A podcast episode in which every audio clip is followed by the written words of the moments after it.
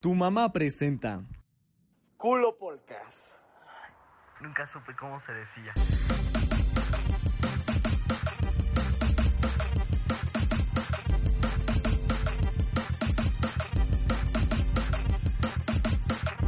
El día de hoy hablaremos de Spidey se va de los Simpson, la muerte del Nintendo 3DS, Another, Furries, El Mandaloriano, The Beatles y mucho más.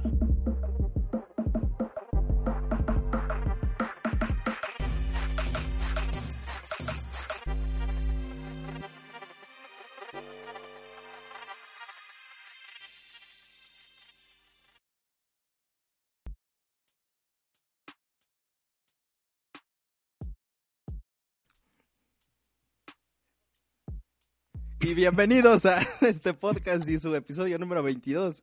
Gracias por escucharnos y pues estamos listos para empezar, pero como siempre saludando a quien nos escuche y también a nuestros colaboradores. ¿Cómo está usted, señor Humberto? Pues muy feliz siempre estar aquí con ustedes. Muy bien, muy bien. ¿Qué tal la semana? Ah, tranquilona, tranquilona, pero pronto se acercan los exámenes y pues peligros. ¿Ya tan rápido? Peligros. Sí, ya, ya, ya. No, pues sí. Este, señor Fernando, ¿cómo está usted? Uf, bueno, buenas noches a todos los Buenas que nos escuchan. tengas. Yo también ando ya un poco, un poco presionado con, con ensayos y cosas que entregar también. Está medio denso el asunto, pero aquí andamos con todo para, sobre todo para relajarnos y para brindarles toda la información posible. Muy bien, está bien, siempre aquí trabajando a pesar de todo. Y pues ahora no tenemos al señor Toriz por aquí. Eh, tal vez llegue más tarde, pero tenemos a un invitado especial, el señor Freddy. ¿Cómo está usted? Muy bien, muy bien, muy bien. Hola a todos. Qué buena estar de vuelta. ¿No- ¿Nos puedes dar, regalar una frase por ahí que tengas? Como, como cuál, o sea,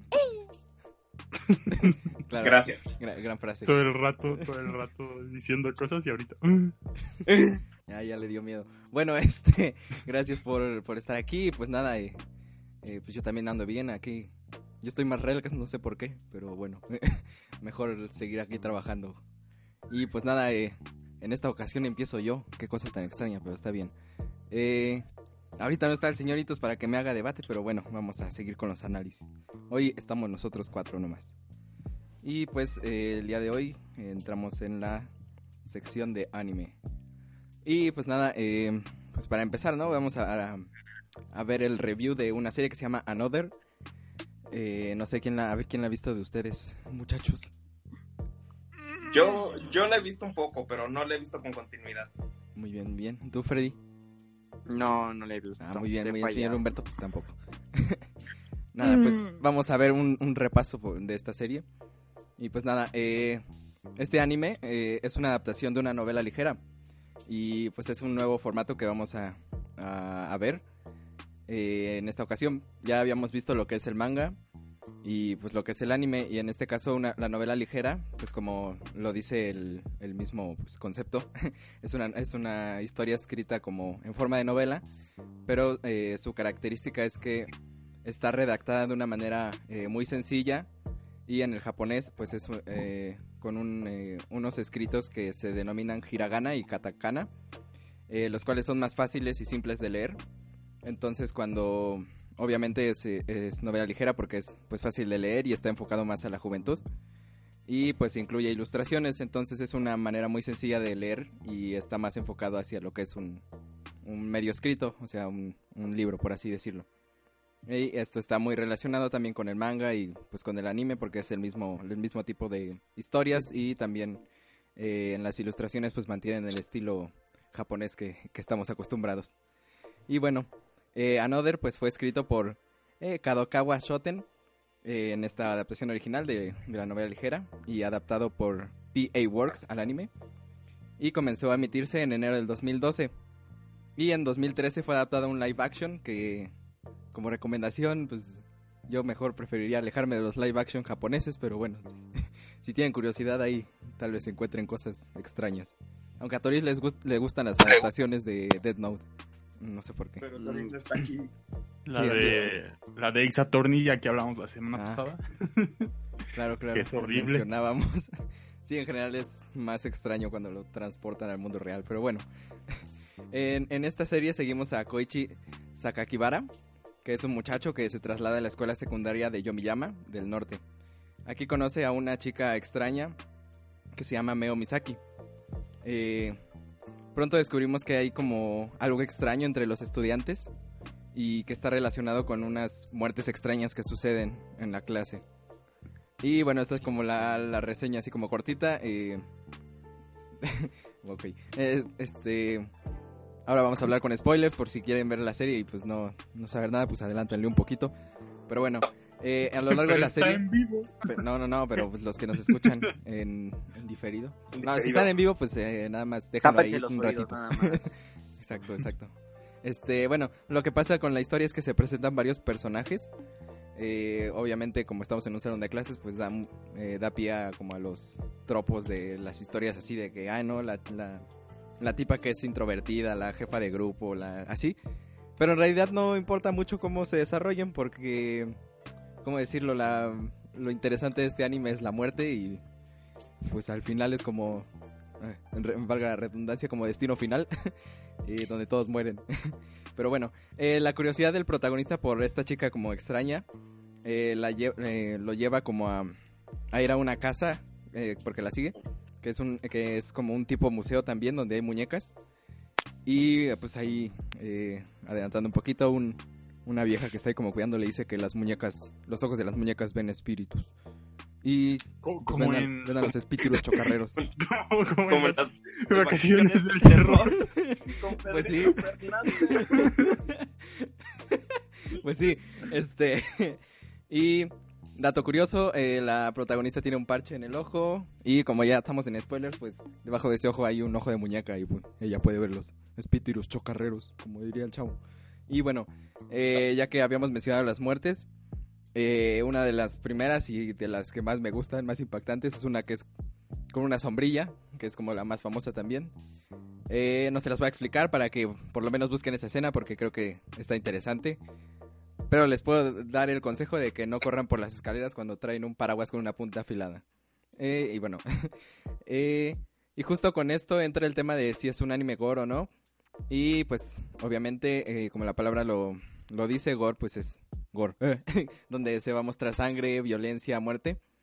Y en el anime pues eh, hay como una subcultura enfocada a este género, que es también como bastante, pues no digamos popular, pero sí como las personas que les gusta esto les gusta este muy fuerte y eh, hay animes que son muy muy muy sangrientos y yo creo que este no es tan sangriento pero en general se tiene la imagen como que este anime es como ay no está bien sangriento y violento uy no es gore gore gore del fuerte Eh, la verdad yo creo que no de que cre- creo que está bastante soft en comparación con el resto del género pero bueno el chiste es que todos empiezan a morir eh, Ah, pero hay un episodio de la playa, porque obviamente esto es un anime.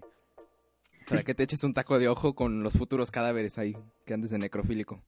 Este, bueno, los personajes, como ya, como ya mencioné, están llenos de clichés, pero pues lo que importa es la cantidad de litros de sangre que puedan sacar. ¿Por qué? Pues vamos a hablar un poquito por qué están muriendo y qué rayos está pasando. Eh, hay una maldición y esta maldición se desata cuando van a un viaje escolar que está ahí en medio del, del cerro, que se van ahí como, como a una casa, una mansión grande, en todo el grupo. y pues que podría salir mal, ¿no? Nada más los está persiguiendo una, una maldición y pues se van a un lugar solos. Bueno, solo eh, pues nada. La maldición de la que, en la que gira en torno todo este anime habla de que en 1972 un estudiante que iba en la misma escuela, en el mismo salón, que se llamaba Misaki Yomiyama, eh, muere en un accidente y pues el salón a donde iba pues se negó como a olvidarlo, porque como toda persona acuerda pues eh, empezaron a decir que ahí seguía y que dejaban su banco incluso para que se sentara aunque ya se había muerto y pues como que por la magia del destino y de la Rosa de Guadalupe pues el fantasma ya eh, se, quedó en ese salón. y entonces eh, el fantasma se manifiesta como corporalmente en, en la foto grupal de ese año. Y desde entonces, eh, digamos que al invocar ese fantasma, ya se quedó en ese salón y todos los grupos que seguían, eh, sufrían muertes eh, en circunstancias extrañas. Y la única manera de evitar estas muertes es que eh, se ignore a un, a un alumno para que así ese alumno no exista, entre comillas, y el fantasma pues no se sienta como desplazado porque el fantasmita tiene sentimientos también. Entonces, lo que le pasaba a esta chica introvertida que se presentaba al inicio es que ella era la chica que estaban ignorando. Y cuando llegó nuestro protagonista, lo que hizo fue hablarle y relacionarse, o sea, conocerla y esas cosas. Y y lo que hizo pues fue romper como esa protección, especie de protección que tienen con la maldición. Y eso desencadenó que empezaran a morir otra vez los alumnos. Bueno, pues en, eh, esta, esta maldición es como muy extraña, pero bueno. Una vez que se desata esta maldición, eh, la única manera de, de pararla es matando a el extra. Que el extra es un alumno que murió, pero eh, no lo recuerda y nadie, ninguno de los del salón lo recuerda. Entonces tienes que descubrir como así como adivina quién, quién es tu, tu compañero fantasma que no sabes que es un fantasma. Es un- algo muy revuelto, revuelto, pero bueno. Eh, lo que pasa en este en esta parte del anime donde ya estamos como en este eh, cómo decirlo en este viaje donde se quedan solos en medio de, de la nada es que todos empiezan a morir mucha muerte mucha sangre y pues al final sí encuentran quién era el extra y, y, pues todos vivieron felices en el más allá porque todos se murieron pero bueno este ¿por qué traigo este anime si, si está tan extraño? Eh, pues, no- bueno, no sé, Fernando, ¿quieres decir algo antes de, de que diga cosas? Bueno, pues a mí también se me hizo un poco extraño, sobre todo porque a la hora de llegar a verlo, eh, yo sabía, varios amigos me lo habían recomendado, pero sí me tenían como esta precaución de, oye, es que está medio, medio intenso, medio gore. Y bueno, yo no soy un adepto al, al género, no los, pero aún así, tomando en cuenta cuáles son los grandes clásicos del gore, pero no, no, no estaríamos hablando de una de una, ya sabes, de una lluvia de sangre en, el- en cuanto se refiere a esto, pero también quería tocar un tema, un tema interesante, que como a partir de estos, sobre todo en estos tiempos, se ha estado retomando mucho el uso de la novela ligera a partir de, de muchos animes o mangas exitosos. Es decir, eh, últimamente he visto que muchos ma- muchos animes que suelen ser, ya sabes, de estos estos gran estos animes de muy larga duración que tienen spin-offs y hasta continuaciones innecesarias, Naruto han estado han estado también sacando sus productos con novelas ligeras. Por ejemplo, en este caso que es el que más conozco, que es el de Naruto, eh, han sucedido muchas novelas ligeras que abordan biográficamente a varios personajes de los que tal vez no se aprovechó tanto el uso, es decir, un Shikamaru Shinden, un, no sé, cosas así, novelas que se adentran más a, episodios cortos, entonces no sé, bueno, a mí me interesa mucho ver cómo, cómo se ha vuelto esto muy común.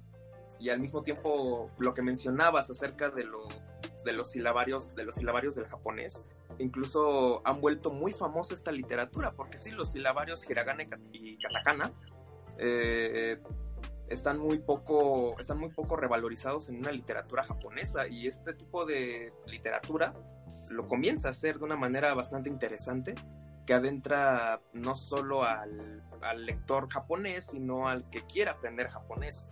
Eh, pero ya regresando otra vez a, a eh, recuerdo recuerdo mucho que yo estaba un poco un poco a la expectativa de pues de cómo sería de cómo sería la trama en general.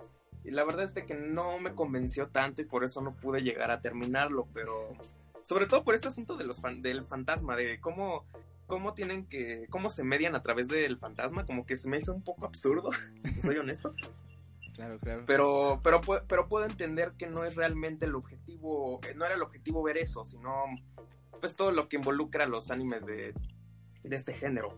Sin embargo si te estoy honesto no me convenció del todo.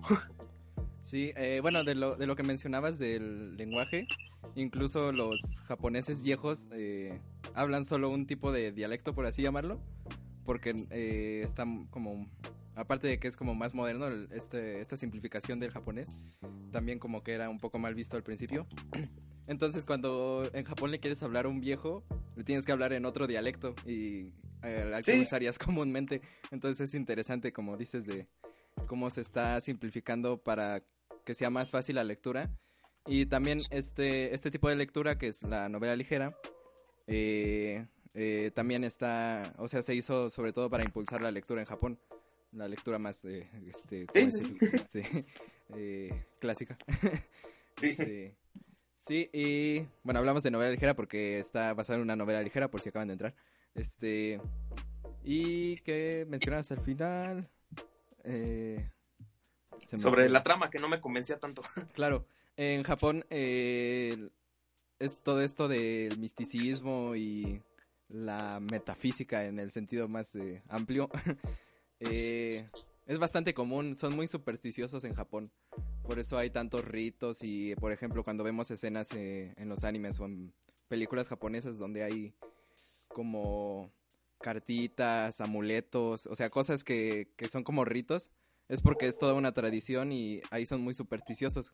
Así como las doñas de aquí de, de México que, que, se espantan por todo, por el demonio.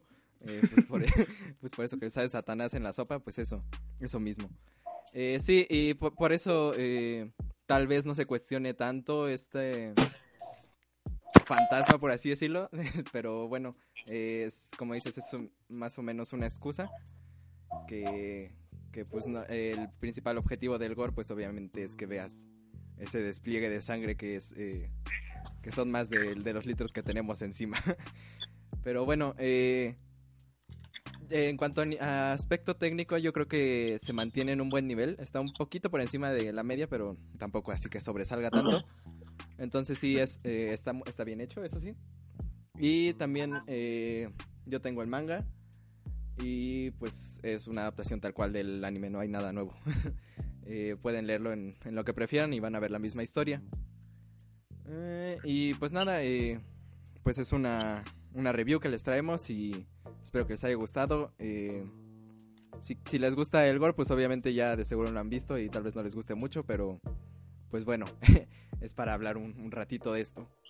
Y nada, pues eso sería la, la sección de hoy. La primera vez que estoy en el principio, no sé por qué. Pero pues ahora sí va el señor Humberto. Por favor, continúe con su sección. Así es, pasamos directos de anime a videojuegos, porque hoy traemos noticias jugosas, pero a la vez un tema entre triste, pero, pero, Pero- feliz, pero, ¿qué? bueno, sí, este, antes que nada, hablemos de las noticias. Se mostró un tráiler de Death Stranding, donde el señor Norman Reedus puede orinar, y pues ya, ¿no? Es Ya, ya le funciona la uretra porque ya estaba muy viejito, ya se tapó eso. ya ta- ta- estaba viejito. Y pues vemos que funciona bastante bien su, su sistema para orinar. Eh, Gran review. gra- gran, este, grandes avances tecnológicos en videojuegos por parte de Hideo Kojima. Es, es una de las personas que nos ha hecho eh, tener experiencias bastante extrañas en los videojuegos y en este caso podremos orinar. Entonces... ah, va a estar el, el Doritos Pope en, el- en Death Stranding. Sale el Ah, sí Doritos cierto. Pope en Death Stranding. Y es posible que salga Masahiro Sakurai, que es el, el creador de Smash Bros. Pero eso ya lo confirmaremos en el futuro.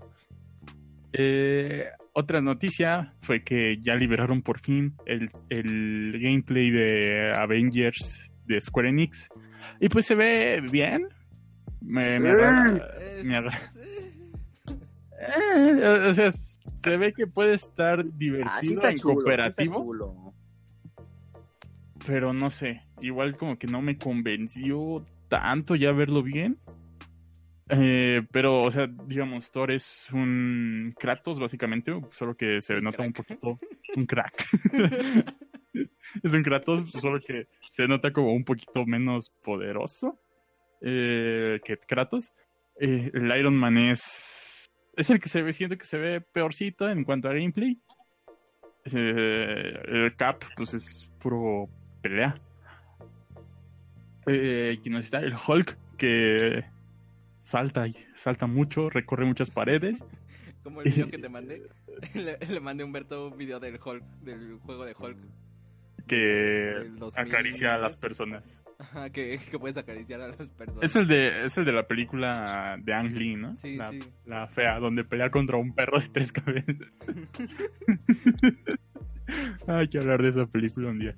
Este, eh, y pues creo que el más interesante que, bueno, a mi parecer es la Black Widow, que tiene como un sistema de, de- de pelea un poquito más mm, desarrollado. No, no, está, no es tan común, o sea, no, no es nada más andar picando botones, se nota. Eh, al- al menos hasta ahorita eso es lo que se nota.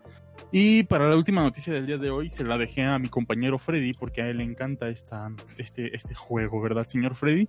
Claro. Pues díganos de qué se trata. Hablamos del DLC de Mortal Kombat, ¿verdad?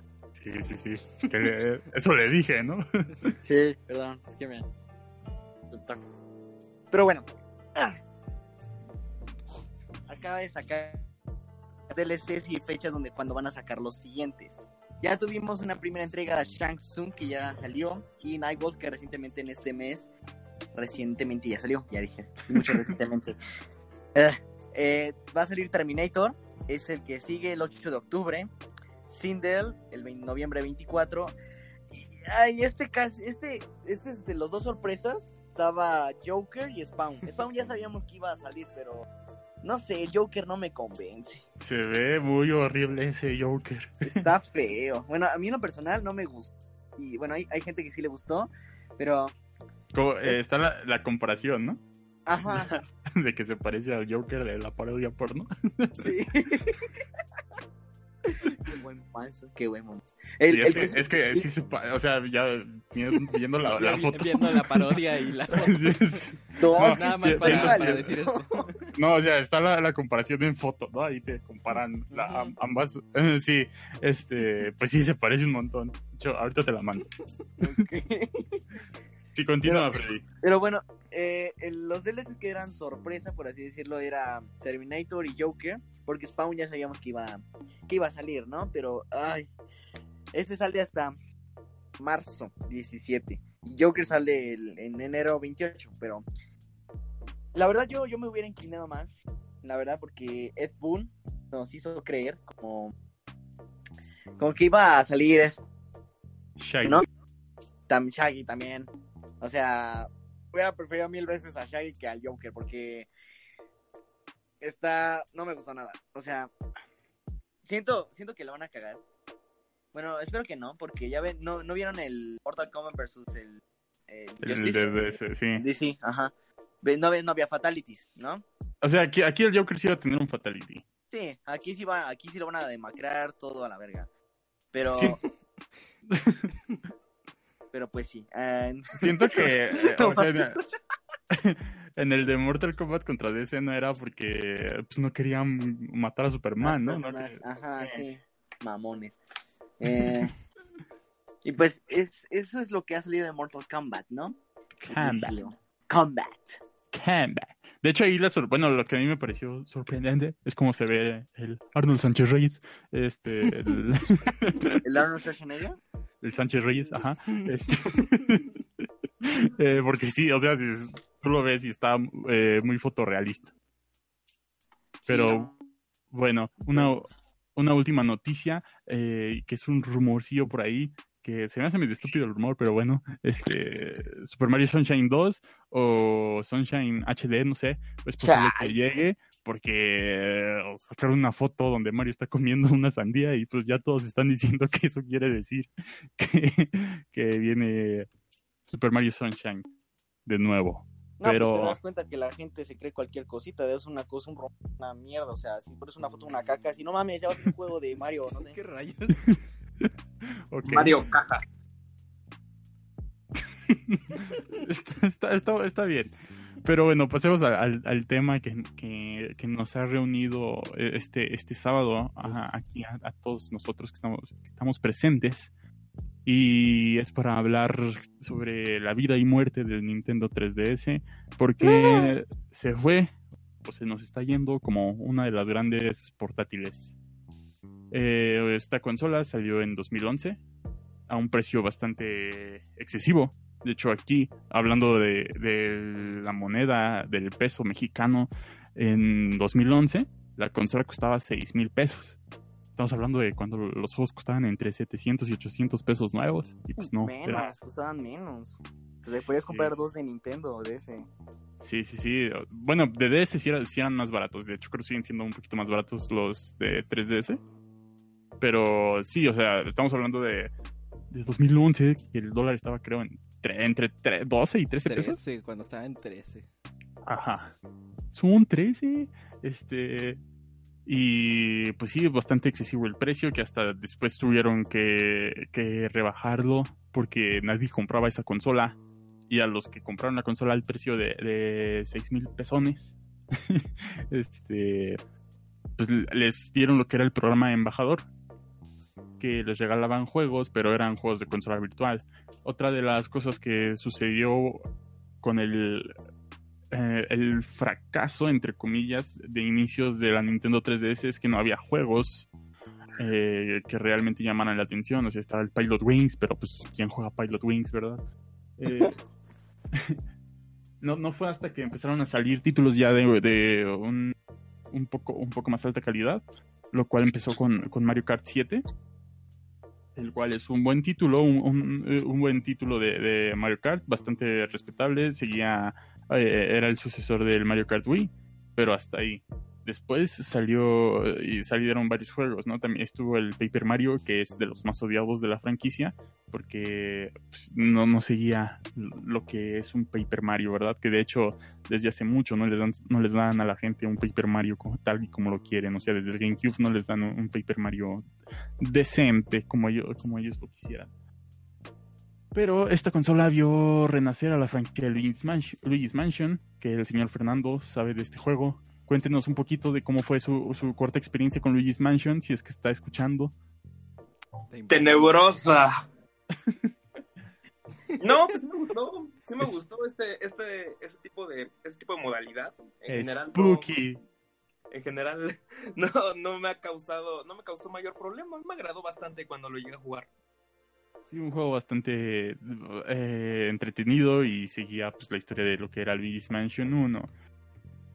Pero no fue hasta Super Mario 3D Land que esta consola tuvo un juego que realmente realzara ventas. Y eh, pues llegando Pokémon X y que todos sabemos que una vez que sale Pokémon en una consola eh, portátil de Nintendo es cuando es cuando es, es cuando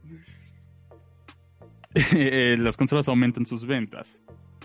Y pues hablando ya un poquito, eh, un poquito más a, futuro, esta consola tuvo un surgimiento de juegos, de muchos juegos. eh, el renacimiento de la franquicia de Fire Emblem, que de hecho si, si Fire Emblem Awakening no funcionaba, ahí iba a morir la franquicia y pues ahora vemos que hasta hace creo un mes, eh, la fecha no, no la recuerdo bien, pero acaba de salir básicamente Fire Emblem Three Houses y, es todo un hit para la Nintendo Switch. Y pues en esta consola hubo muchos Fire Emblem, Eh, no los recuerdo todos, pero porque a quién le importa Fire Emblem, pero eh, continuemos. Tuvo una gran cantidad de RPGs, tuvo lo que es el Dragon Quest 11 que acaba de, de salir para PlayStation 4 y va a salir para la Nintendo Switch. Em, tuvo tuvo muchos tubos y muchas muchas reediciones, tal como la consola más fea de todas, que era el Nintendo 2DS, el original, el 2DS original.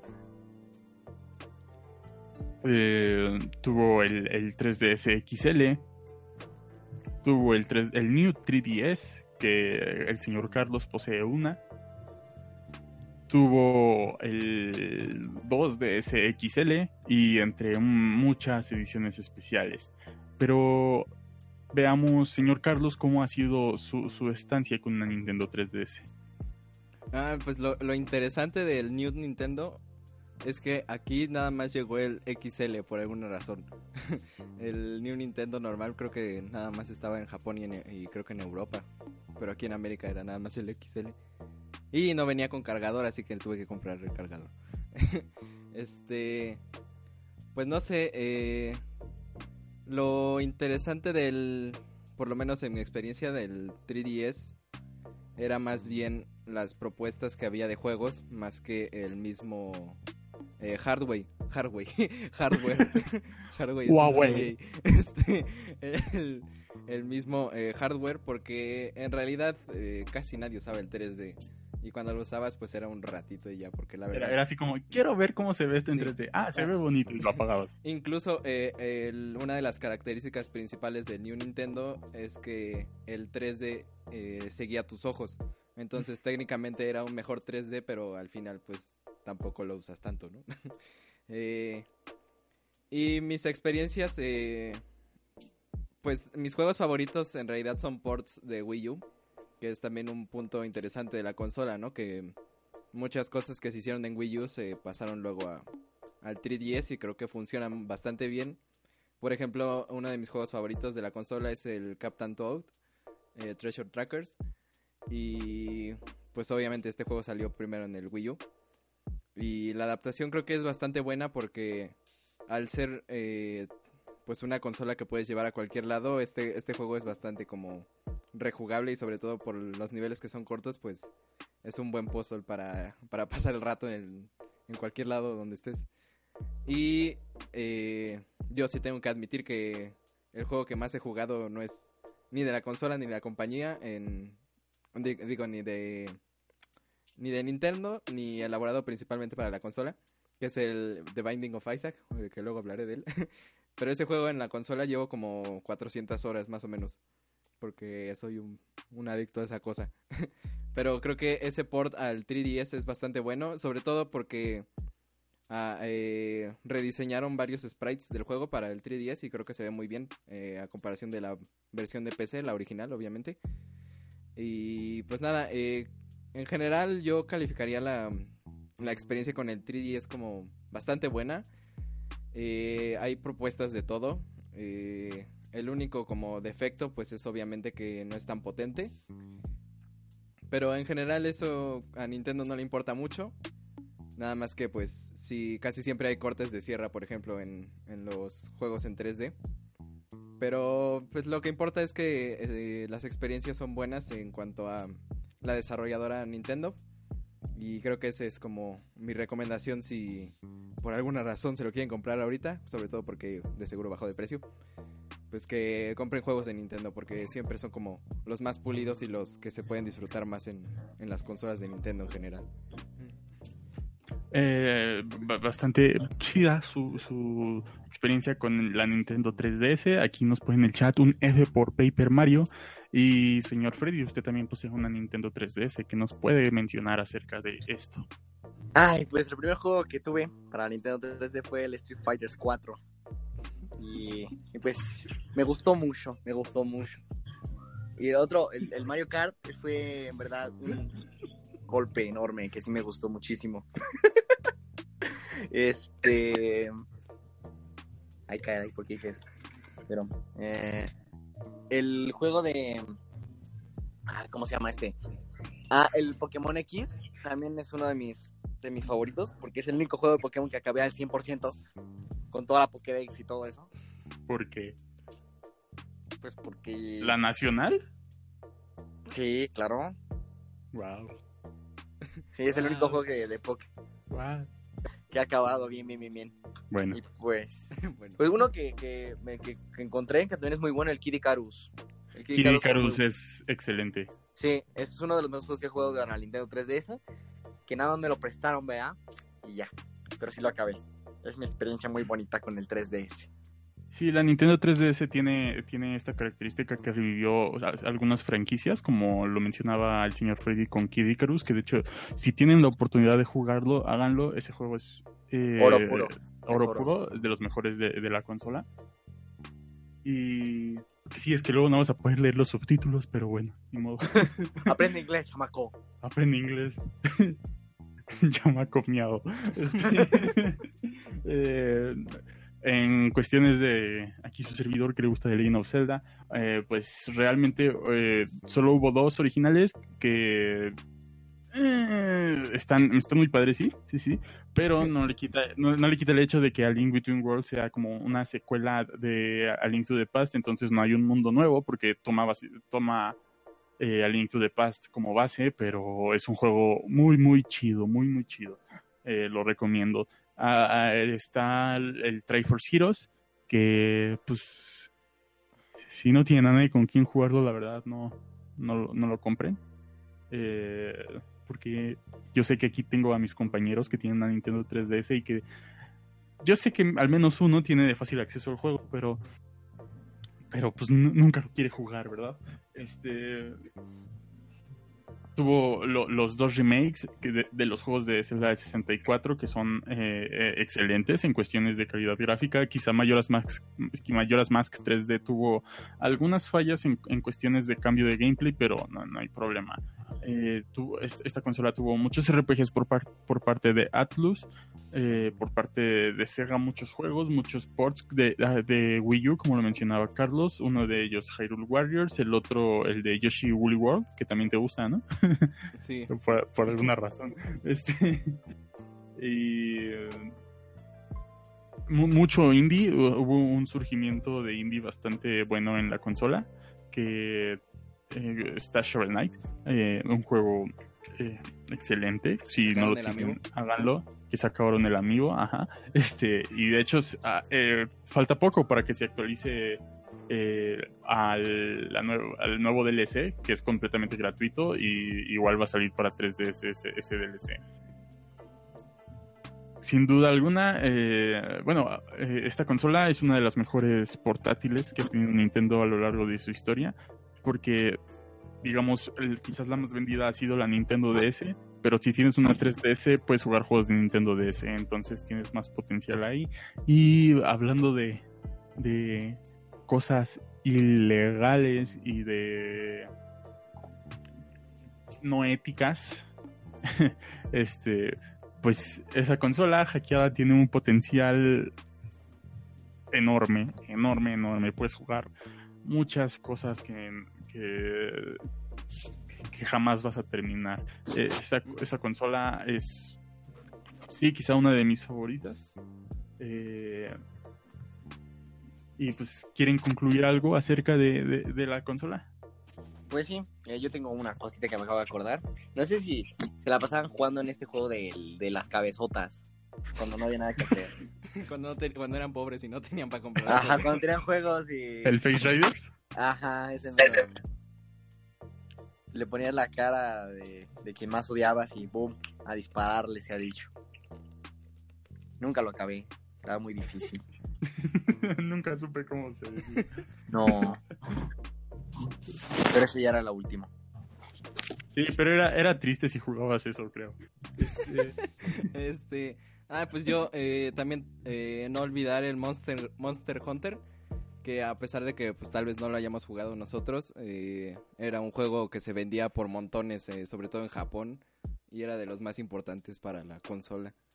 Que de hecho tuvo, uno de ellos tuvo un port para Wii U y tenía eh, lo que es medio crossplay y actualmente eh, lo portearon a Switch y puedes pasar tu partida del 3DS al Switch, entonces... Sí, sí, sí. Eh, Mm. de hecho, sí lo jugué un rato, aunque no lo acabé. Y sí, es, es un mundo bastante grande para lo que es la consola. Es bastante bueno. Eh, creo que es el 4, creo, si no me parece Sí, Claro. creo que sí. el último. Sí, y pues, ¿qué, les puedo decir? Eh, como dice Humberto de cosas ilegales, eh, yo le puse Doom porque a mí me gusta mucho Doom y se lo pongo a todos lados. Entonces ahí pueden jugar Doom también para que jueguen ahí todo. Doom. Y eh, pues eh, esta, co- con esta consola eh, portátil vimos por primera vez Smash Bros. en una portátil, que gracias a esto es que la, versión de Wii U tuvo mu- muchas bajas en, en cuestiones de personajes, pero está bien. Gracias a la 3DS no, no, no hubo Ice Climbers. Pero, ¿qué importa, verdad? La versión de... de... la versión de, de, Switch es la superior hasta ahorita. Y pues, si tienen una Nintendo 3DS, cuídenla mucho porque es una de las mejores consolas portátiles de Nintendo y de Nintendo en general. Y con eso terminaría esta sección. Pues sí. Eh... ¿Qué cosas están pasando aquí? Eh, nada, pues muchas gracias, señor Humberto, por también traernos este, estos eh, tintes históricos de las consolas. Porque, pues sí, el 3DS tristemente creo que ya quedó en el pasado. Pero bueno, hablando de cosas del pasado, vayamos a la sección de historia con el señor Fernando que anda por ahí eh, dentro de una fiesta, ¿no es así? Uf, sí, sí, sí, no puede, si pueden llegar a escucharlo, una disculpa. Al parecer hay una fiesta de estas de carpa de barrio pobre. no soy tanto, no. no y espero que no hagan tanto ruido porque plano no puedo tapar.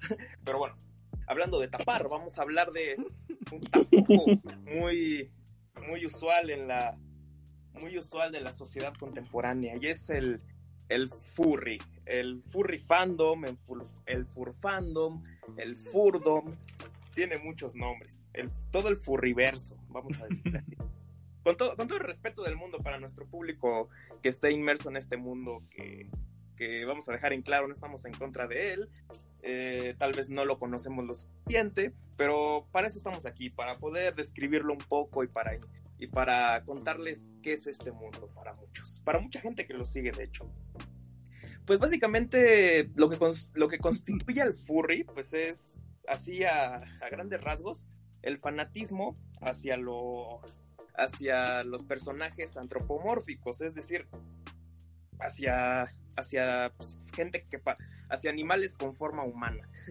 Eh, hay antecedentes del furry que, bueno, no como tal, pero sí podemos hablar de que el ser humano siempre ha tenido una, fe, una, una afición un poco, un poco común acerca de relacionar al hombre con mal. Desde la mitología clásica, bueno, desde los mismos egipcios, siempre ha existido una constante entre asociar al hombre, al hombre con el animal. Pero hoy en día, eh, desde hoy en día es, es una versión un poco, un poco modificada. Podríamos decir que los egipcios fueron los primeros furros, no lo sé, pero, pero aquí vamos a empezar, aquí vamos a empezar desde, desde lo más conocido. en los años 80, pues un, un dibujante de cómics, un dibujante y, y creador de cómics llamado Steve Galachi, tuvo la idea de crear un cómic llamado Albedo Anthropomorphics, eh, la cual contaba, la cual era nada más una historia de acción, pero con personajes antropomórficos, bastante, bastante, ya saben, bastante deformados, al pedo, nunca supe cómo se escribía. Próximamente en los memes, en un, en un ratito podrán verlos. Ah, bueno, eh, lo que sucede aquí es que en convenciones de cómics hubo cierto grupo de gente, cierto grupo de gente que comenzó a discutir acerca de la naturaleza de los personajes antropomórficos. Eh, es en 1980 en la cual comienzan a meterse mucho en estos, en estos asuntos. Eh, por lo general eran, eran al menos de, eran menos de 100 personas reunidas en convenciones de cómics. Eh, comenzaban a discutirlo, comenzaban a adoptar un poco esto, y así como los primero, las primeras versiones de cosplay en los noventas, también sucedía con los, también sucedía con los, con, ya saben, con los personajes antropomórficos. Ese es el nacimiento en general de, del furry contemporáneo. Hoy en día, en el Internet, encontramos, con la llegada del Internet, encontramos una cultura furry bastante, bastante, ya saben, bastante consolidada, sobre todo por foros, foros en, específicamente creados para el furry fandom, sobre todo los MOOC. Los MOOC sobre todo pues eran, son ante todo juegos de rol en los cuales los personajes eran antropomórficos. Y eso es algo muy curioso en torno al furry fandom, ya que ya que en general casi todos los casi todos los juegos que tienen esta constante son adueñados por se, convierten en se convierten en en terreno en terreno fértil para los para los furros de modo que casi casi todos los animales bueno es decir queda queda de sobra saber cuál es la etimología del furry pero pues de, de, todos modos lo vamos a decir furry de fur pelo furry o sea sería peludo en español, si hubiese sido el furry fandom hispano. Ispa, Ispafur, Ispapelo, algo así. Pero bueno. Eh, hay muchas. Hay muchas formas de definir lo que sería el furry para, para bastantes personas. Eh, como en algún momento nuestro compañero Itos, que no está aquí presente, pero que lo mencionó y voy a citarlo, el furry es un estilo de vida.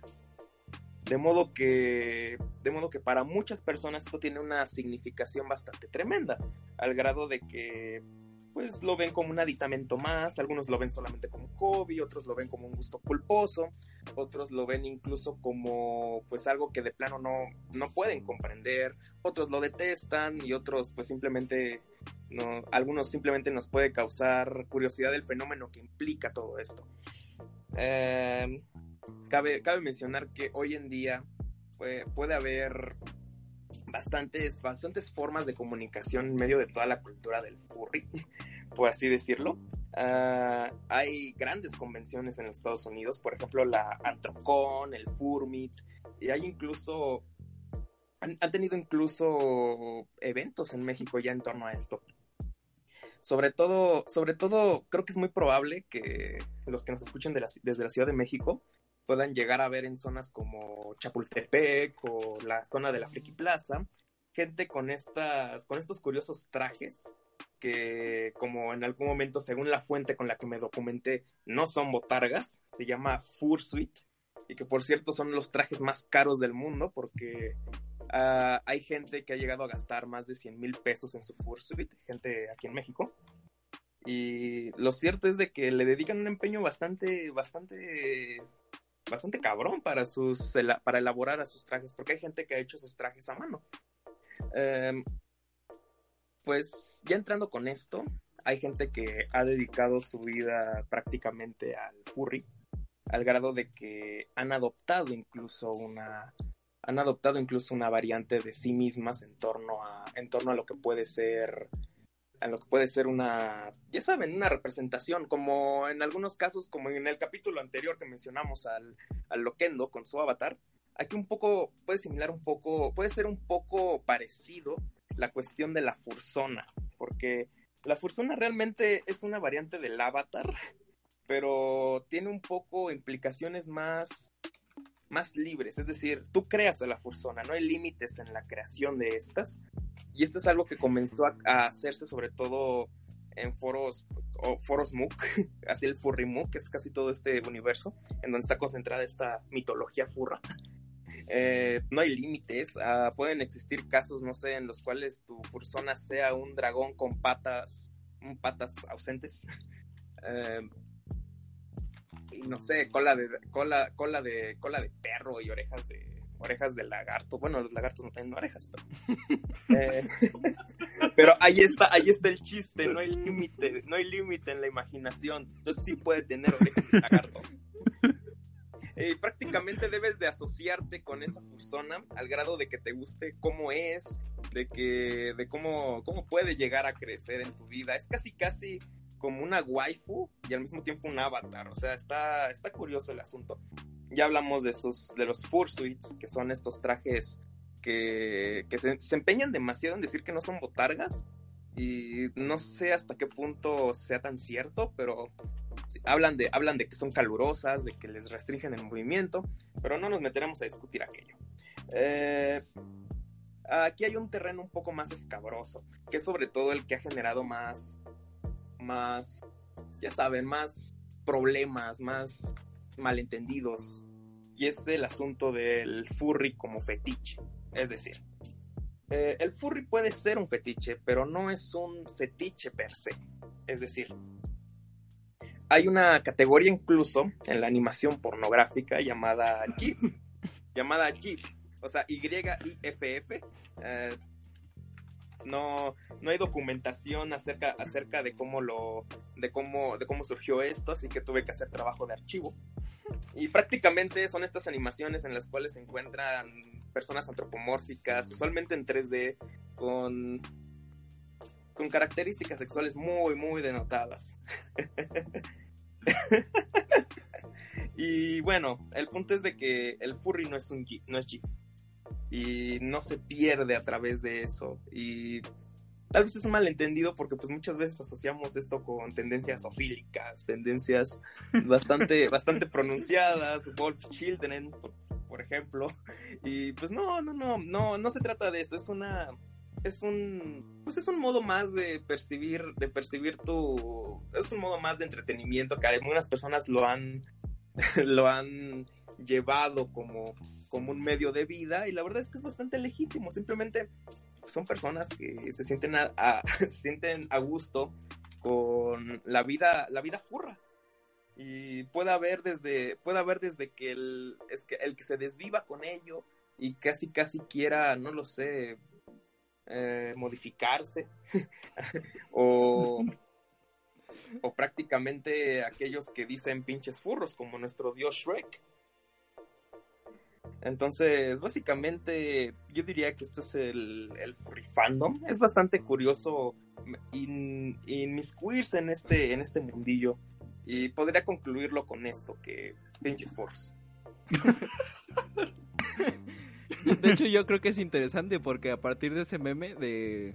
Es el de Shrek, ¿no? Creo. Sí. Este, Shrek, a partir de como- ese meme se les dice furros a los furries eh, en Sí. internet en general y, y, pues no Pero- ha cambiado. Pero ¿qué crees? Que ha sido un término que el Aceptado. mismo fandom, ajá, el mismo furry fandom se lo ha apropiado y entonces ya no es mal visto, no, no tiene connotaciones connotaciones peyorativas a la hora de, de hablar de, de Al principio furros, o sea, eh, sí se como que se enojaba, ¿no? Pero ya luego... eh. sí, hoy en día se resignificó por parte del fandom y lo ven como si nada, incluso hasta lo ven bien. Pero bueno, sí, por eso pinches furros. En el mejor sentido de la palabra. Y como, como así relacionándolo como por ejemplo con la sección de Humberto, eh, está este Sonic Fox, no sé si lo conoces Humberto, Sí, sí, sí. es un el- campeonazo de los eSports y va con su fursona ahí a jugar. Que de hecho ganó este un premio en los Game Awards y iba con su Fursuit. ¿Sí? Sí. Sí. Sí. Muy bien, muy bien. Eh, A huevo. este, Simón. No sé si... Bueno, pasemos a la sección de tecnología. Gracias por la información, señor Fernando. Ok, Maguey. Pues regresamos con la sección de tecnología. Ya ve que pues, ya va a ser un poco más eh, seguida. Que de hecho ya, ya vi un poco bien cómo está el asunto y creo que no va a ser cada semana tampoco. Pero, pero va, a- va a estar más, más, más por aquí. Ya, ya no va a estar olvidado. Pues vámonos rápido porque recordemos que esta es una sección express y vamos a hablar esta semana de los meseros robots. En Valencia se abrirá un restaurante con dos robots que atenderán las mesas. Solo son capaces de llevar comida, pero no tomar órdenes. CJ Jan dice que de momento el humano seguirá siendo necesario. El robot necesita ayuda de uno o dos camareros humanos, o sea, es un imbécil el robot. Ahorran, decía, Jan dice que ahorra parte del trabajo, pero yo no veo cómo es que te va a ahorrar eh, el trabajo si, si tienes que tener a dos camareros que estén ahí eh, viendo que el robot funcione bien, entonces, ¿por qué no mejor a uno y que él haga todo, a una persona que, que haga toda? y con- continuamos, continuamos. El restaurante también tendrá seis robots de cocina que son procesadores inteligentes. El artículo no mencionaba para qué, entonces ¿por qué no van a estar ahí para, pa, pa, pa hacer bulto. Y se supone que van a agilizar el trabajo, pero pues, como, como lo mencioné, no se especifica en qué. Sábado de ahorcar robots. Eh, se espera que en el futuro se sigan implementando más de este tipo de tecnologías en restaurantes. Y bueno, esa es la, la, la primera noticia de este sábado de ahorcar robots. deberíamos, deberíamos llamar la sección así. Sábado de ahorcar robots. Me gusta, me gusta. Ahora vamos a hablar de... Pero, pero pues, bueno, igual no, tendría sentido si, si no hablamos todo el tiempo de robots. Pero por lo pronto hablar, habl- hablaremos de Fedor, el robot ruso que ya está en el espacio. Rusia ha enviado al espacio a Fedor, su primer robot humanoide. El androide llegará a la Estación Espacial Internacional por sus siglas ISS y permanecerá ahí hasta el 7 de septiembre, que como dato curioso es el episodio número 24 de Culto Popcast. No se lo pierdan, es el día opuesto. Y pues el robot justo antes de despegar dijo, vamos, vamos. Vamos, vamos. Vamos, Veamos, culebras. Eh, partió. Ah, part-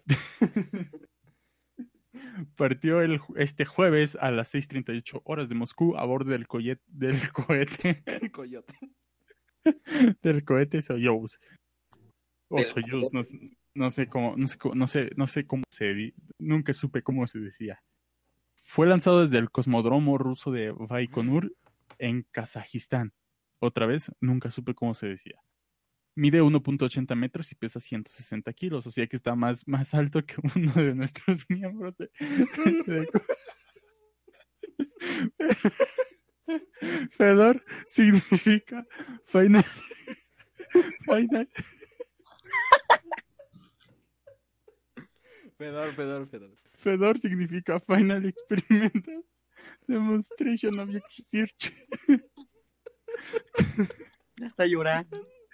Trae los mejores microchips de última generación, el Shao. Y pues Fedor pondrá a prueba sus capacidades. Sus capacidades. Fedor pondrá a prueba sus capacidades en condiciones de gravedad muy bajas. Y, trata de imitar movimientos humanos que ayuden a los astronautas. Y eso sería todo con la sección de tecnología. Muchas gracias, Carlos. Este, no olvides la noticia especial de la semana. Cierto, cierto, usted va a continuar. Este, Banorte fue el primer banco en México en darle una tarjeta de crédito a Sofía the Robot, la primer robot humanoide de la historia. Y ahí tenemos eh, en la publicación de Banorte una increíble imagen donde están dando una tarjeta de crédito a, a este esta humanoide robótica tan tan famosa en estos últimos días. Que si, re- que si realmente fuera inteligente no lo habría aceptado, ¿verdad? Pero exacto, pues bueno, exacto. igual y Banorte un día se vuelve en la primera eh, empresa en que le da una tarjeta de crédito a, a Culto Podcast. ¿Quién sabe? Exacto, ¿Quién sabe? exacto. Sí, sí, sí. Bueno, este, gracias señor Humberto. Este, pues, saludando al señor Toriz que se acaba de integrar, ¿cómo está usted? Bien, bien, aquí, este, te regreso en este noticiero serio, este, que tenemos noticias muy serias, la que viene. Ah, ya nos así llegó a callar. Pasemos a la sección de las películas para que no se detenga. No, no, no, este, que siga Freddy, él es el experto. Por eso sigue la Yo, bueno, yo, solo, yo solo quería introducir esta sección. Hace una semana dijimos algo que quizás se mal- malinterpretó. Dijimos que ya bastaba con el reestreno de Spider-Man Far From Home. Dijimos que ya le diéramos espacio a nuevas películas, pero no nos, no nos referíamos a lo que el señor Freddy nos va a contar a continuación. Ay, pues qué les digo, ¿no? Esta, esta semana hubo una realmente gran, grande que a mí en lo personal me pone feliz ¿Mm? y a la vez triste, pero más feliz. Feliz y enojado. Sí, estoy feliz. Estoy feliz. Es por la separación I always smile. de, de Marvel Studios con respecto a Spider-Man. Que ya Spider-Man regresó al control total de Sony, ¿no? Y esto me pone a mí feliz porque, bueno, las apariciones de Spider-Man me gustan más cuando no es iguales. Vaya, ¿no? Eh, sigo diciendo yo en lo personal que la mejor parte de Spider-Man, el mejor momento de Spider-Man es en Civil War. O sea, ese pequeño momento en el que le está dando la madre a todo el equipo y le estaban dando la madre. Pues sí, ¿no? Yo digo que es cuando muere. También, también es otro momento muy triste, que, que sí lloré tres, tres mil horas durante Ay. todo el año. Pero, pero, ay, ay, hablando de esta comparación, que muchos están enojados, si no van a quitar al personaje del UCM, y si, mira, Spider-Man no necesita a, a, a un Sugar Daddy ni a nadie para ser asombroso, él solito puede y lo ha demostrado. En el juego se demuestra, él solito puede. Perdón, me alteré. ¿Cuál juego? El de Play, el de Play 4. el de, Ah, el de es-. Y pues, este, este debatito me lo quería echar con Toriz. A ver, Sí, pero, pero antes, No, no, es que no. antes de entrar, entrar en debate, tenemos que contextualizar, ¿no? Todo lo, lo que surgió en la semana. comenzando desde el lunes, me parece, que pues salió este rumor en, en Deadline, este, de que según este había dicho que la... ¿Qué quieres ese este un hombre que se está riendo? Perdón, ya me dio hipo. Vale. Este, ah sí, sí, Deadline decía que las que había este negociaciones con Disney y Sony que salieron mal. Al parecer este Disney quería cobrar el 50% de, de las ganancias, todas las ganancias de las próximas películas de Spider-Man. Este, algo que podría sonar justo, pero bueno, porque, o sea, Disney solo ganaba el 5%, este, y, y eso que él era igual productor. Pero, pero no, entonces, bueno, entonces salió ese, ese rumor. En cuanto salió, yo no me lo creí, no, la verdad, me sonó como de, ah, de que se malinterpretaron las cosas. Ya fue el día siguiente, que Sony se pronunció, dijo que sí, que efectivamente este, habían este, tenido discusiones, pero no era tal cual monetariamente, sino era porque Disney no quería dejar que, que Kevin Feige produjera una película que no de un personaje que no les pertenece. Entonces, y Sony quería fuerzas a huevo quería a Kevin Feige, Kevin Feige, este, pero pero bueno, eso, o sea, en mi, en mi opinión sí lo dijeron exactamente para quitarse a todos los todos los haters de encima, los que querían que, que pues dejaran a Spider-Man donde estaba. Pues me parece que lo dijeron para, para eso, para echarle la culpa más bien a Disney. Este, después se dio a conocer que no, que el trato que quería 10%, no del 50%.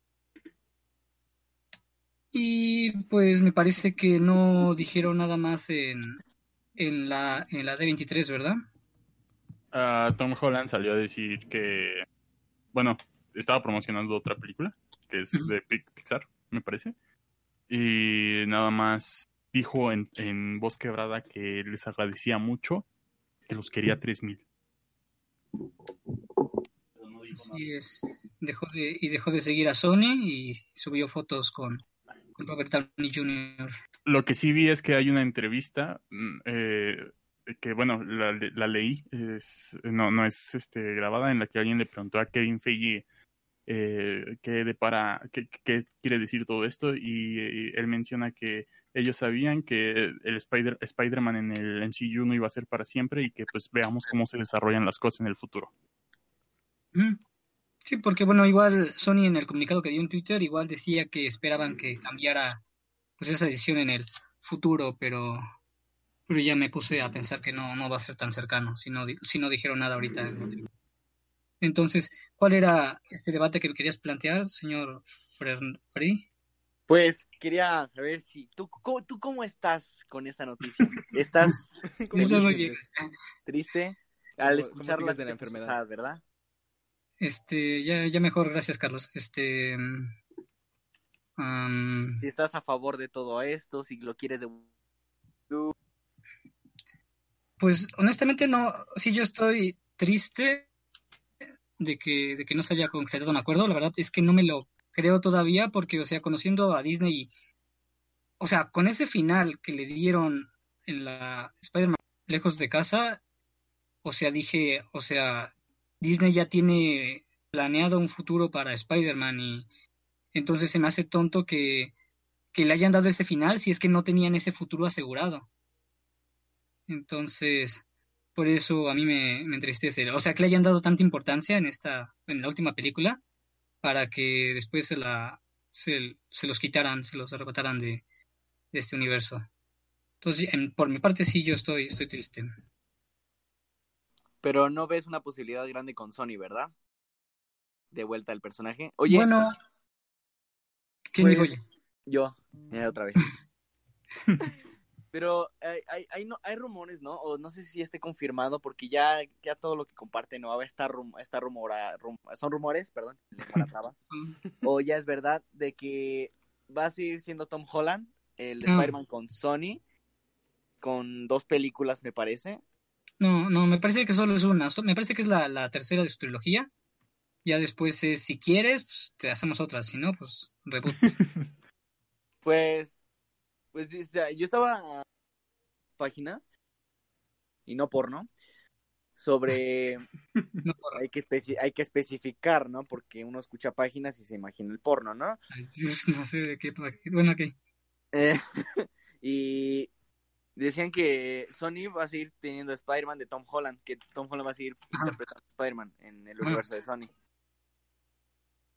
Simón. Y pues, la verdad, pues estaría bien, ¿no? Pero mientras le den otra historia, Mm. porque ya, pues, Es que pues, sería como que un poco difícil darle continuidad, o sea, si, si es un universo de Sony separado, darle continuidad sin mencionar todo lo que ya se mencionó en las anteriores, o sea, haciendo menciones a los Vengadores, a Tony Stark, a Happy Hogan, sería muy difícil.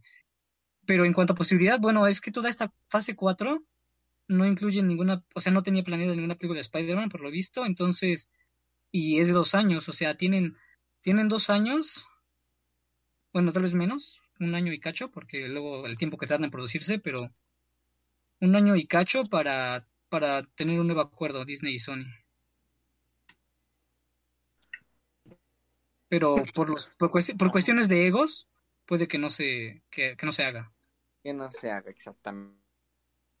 Cabe aclarar que, bueno, dar a, a- a conocer que las acciones de Sony a partir de, de este conocimiento de que Spider-Man se iba de los Simpson, este, pues ha- han bajado bastante desde el día hasta ahora, desde ese día hasta ahora. ¿Qué cosa? Las acciones de Sony. Ah, ah ok, sí. Mm. Sí, No, porque no, sí, eso no, lo, muchos no lo conocía, están conformes con esto.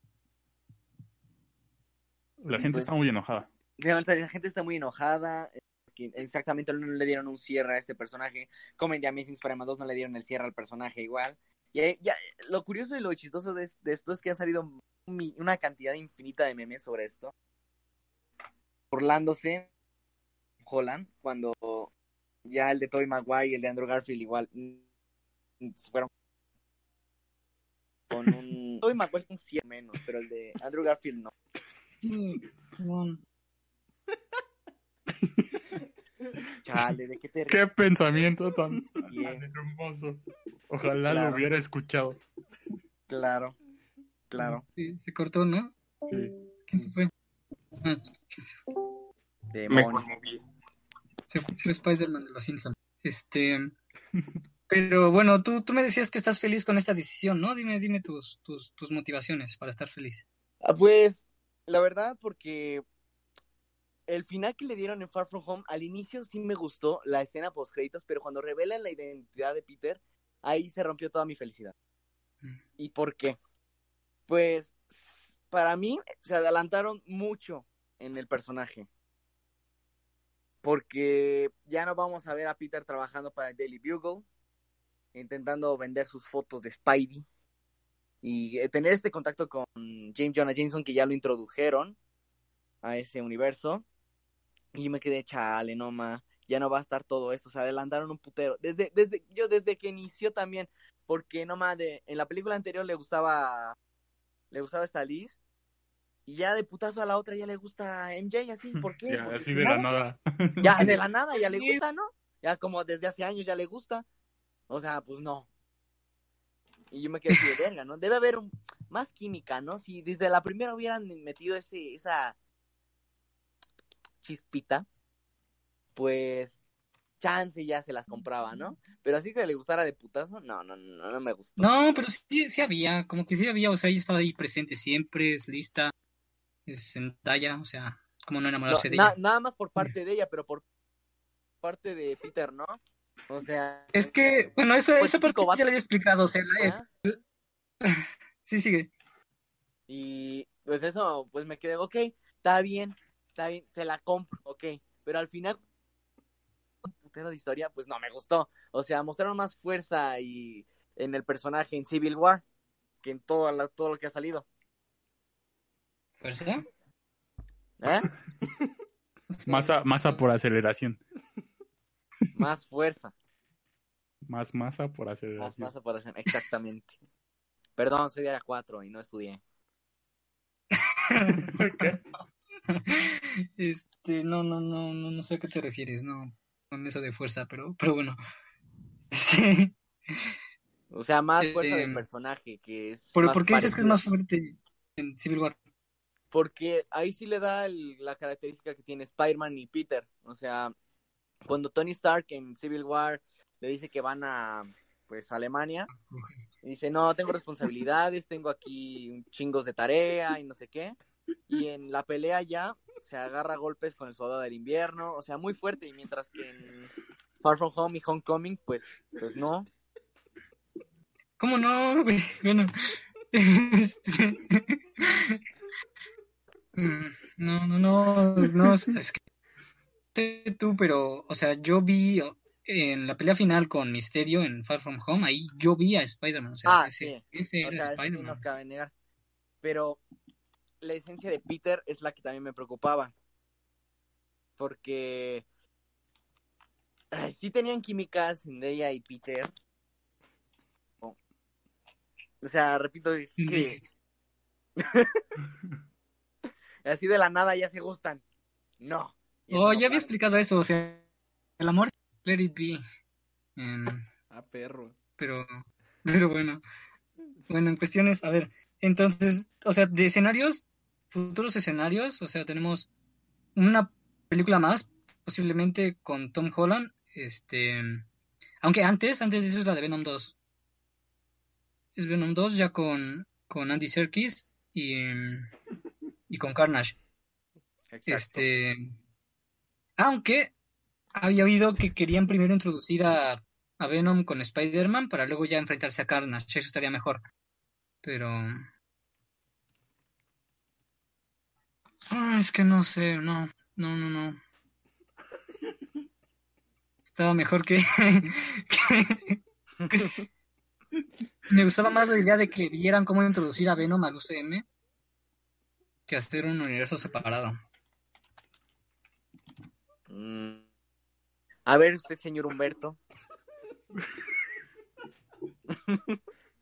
que anda de, de jocoso aquí. Es que, o sea, yo a veces me hubiese gustado que mínimo hubiesen terminado la trilogía de Spider-Man en el MCU y, o sea, si, si Sony se lo, si lo quisiera llevar, de- que terminaran la historia de Spider-Man y que explicaran bien por qué ya no va a estar Spider-Man en ese universo, eh, porque si no, pues tenemos y- y- Un vacío. un, va- un vacío, ¿no? Como lo de quizás un poquito más feo que lo de Edward Norton en siendo Hulk, eh, quizás no es la no, es comparación como como tal porque no es la misma situación, pero sí se sentiría así como está bien, hubo Spider-Man y y pues Misterio eh, le reveló su identidad que pues ya dejó de ser Spider-Man.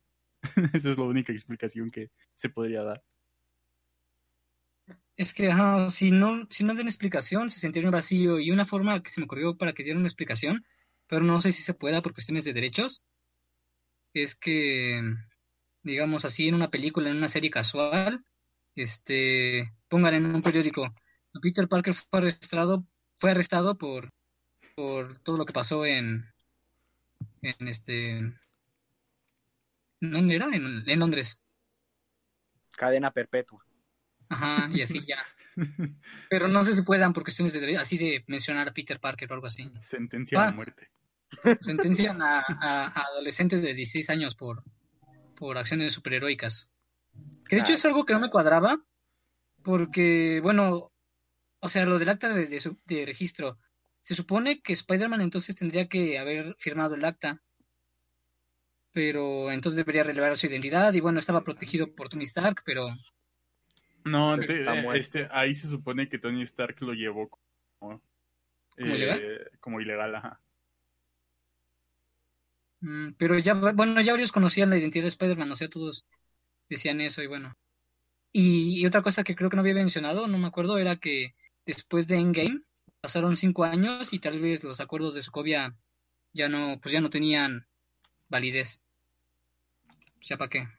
Pero, pero bueno, está, está bien. Entonces, bueno, ya les dije mi forma en la que podrían explicar que ya no esté. Em, Ah, no sé, ¿qué- algo que quieran mencionar, este, Carlos. ¿Yo qué? Fernangas. ¡Ah! Gracias. Está, sufriendo. Eso fue todo lo Ah, que- este. es que no puedo soportarlo. Eh, la noticia, este. No han mencionado noticias de series, ¿verdad? Nada. Eh, que sea ahorita ya o No, no sé, ratín. más al ratín. Bueno, para que... Bueno, es que siento que siento que se nos pasa algo de Spider-Man, pero no sé qué. Ah, Eh, Simón, Simón, Simón. Eh, algo que le que dijo la, la hija de Stan Lee. No, ya, ya fue mucho. Así de rápido. A ver, qué- Sí, a ver qué dijo.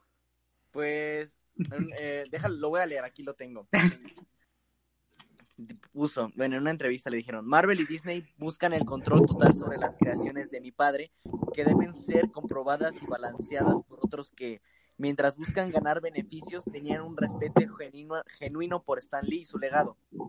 Así que arriba mis poderosísimas águilas de la- La América. Bueno, con eso que me acabas de decir, me suena que esas personas son los fans, ¿no? ¿O no?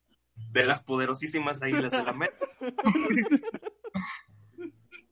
Pues, pues la verdad, dice, a- a- al final nadie podría haber tratado peor a mi padre que los ejecutivos de Marvel y Disney. Cuando mi padre murió, nadie de Marvel o Disney se acercó a mí. Desde el primer día, ellos tienen mercantilizado el trabajo de mi padre y nunca han mostrado ningún respeto o decencia por su trabajo. Esos fueron palabras de Jay Lee, hija del creador de Stan Lee. El creador está en... Del creador de Stan Lee. El creador del creador Stan Lee. ¿Y quién lo creó? Dale.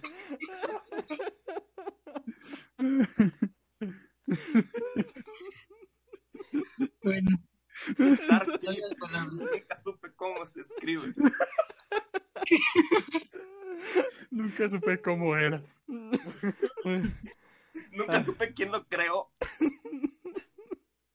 Ah, muy bien, este... Pues Tori sería todo entonces por esta sección.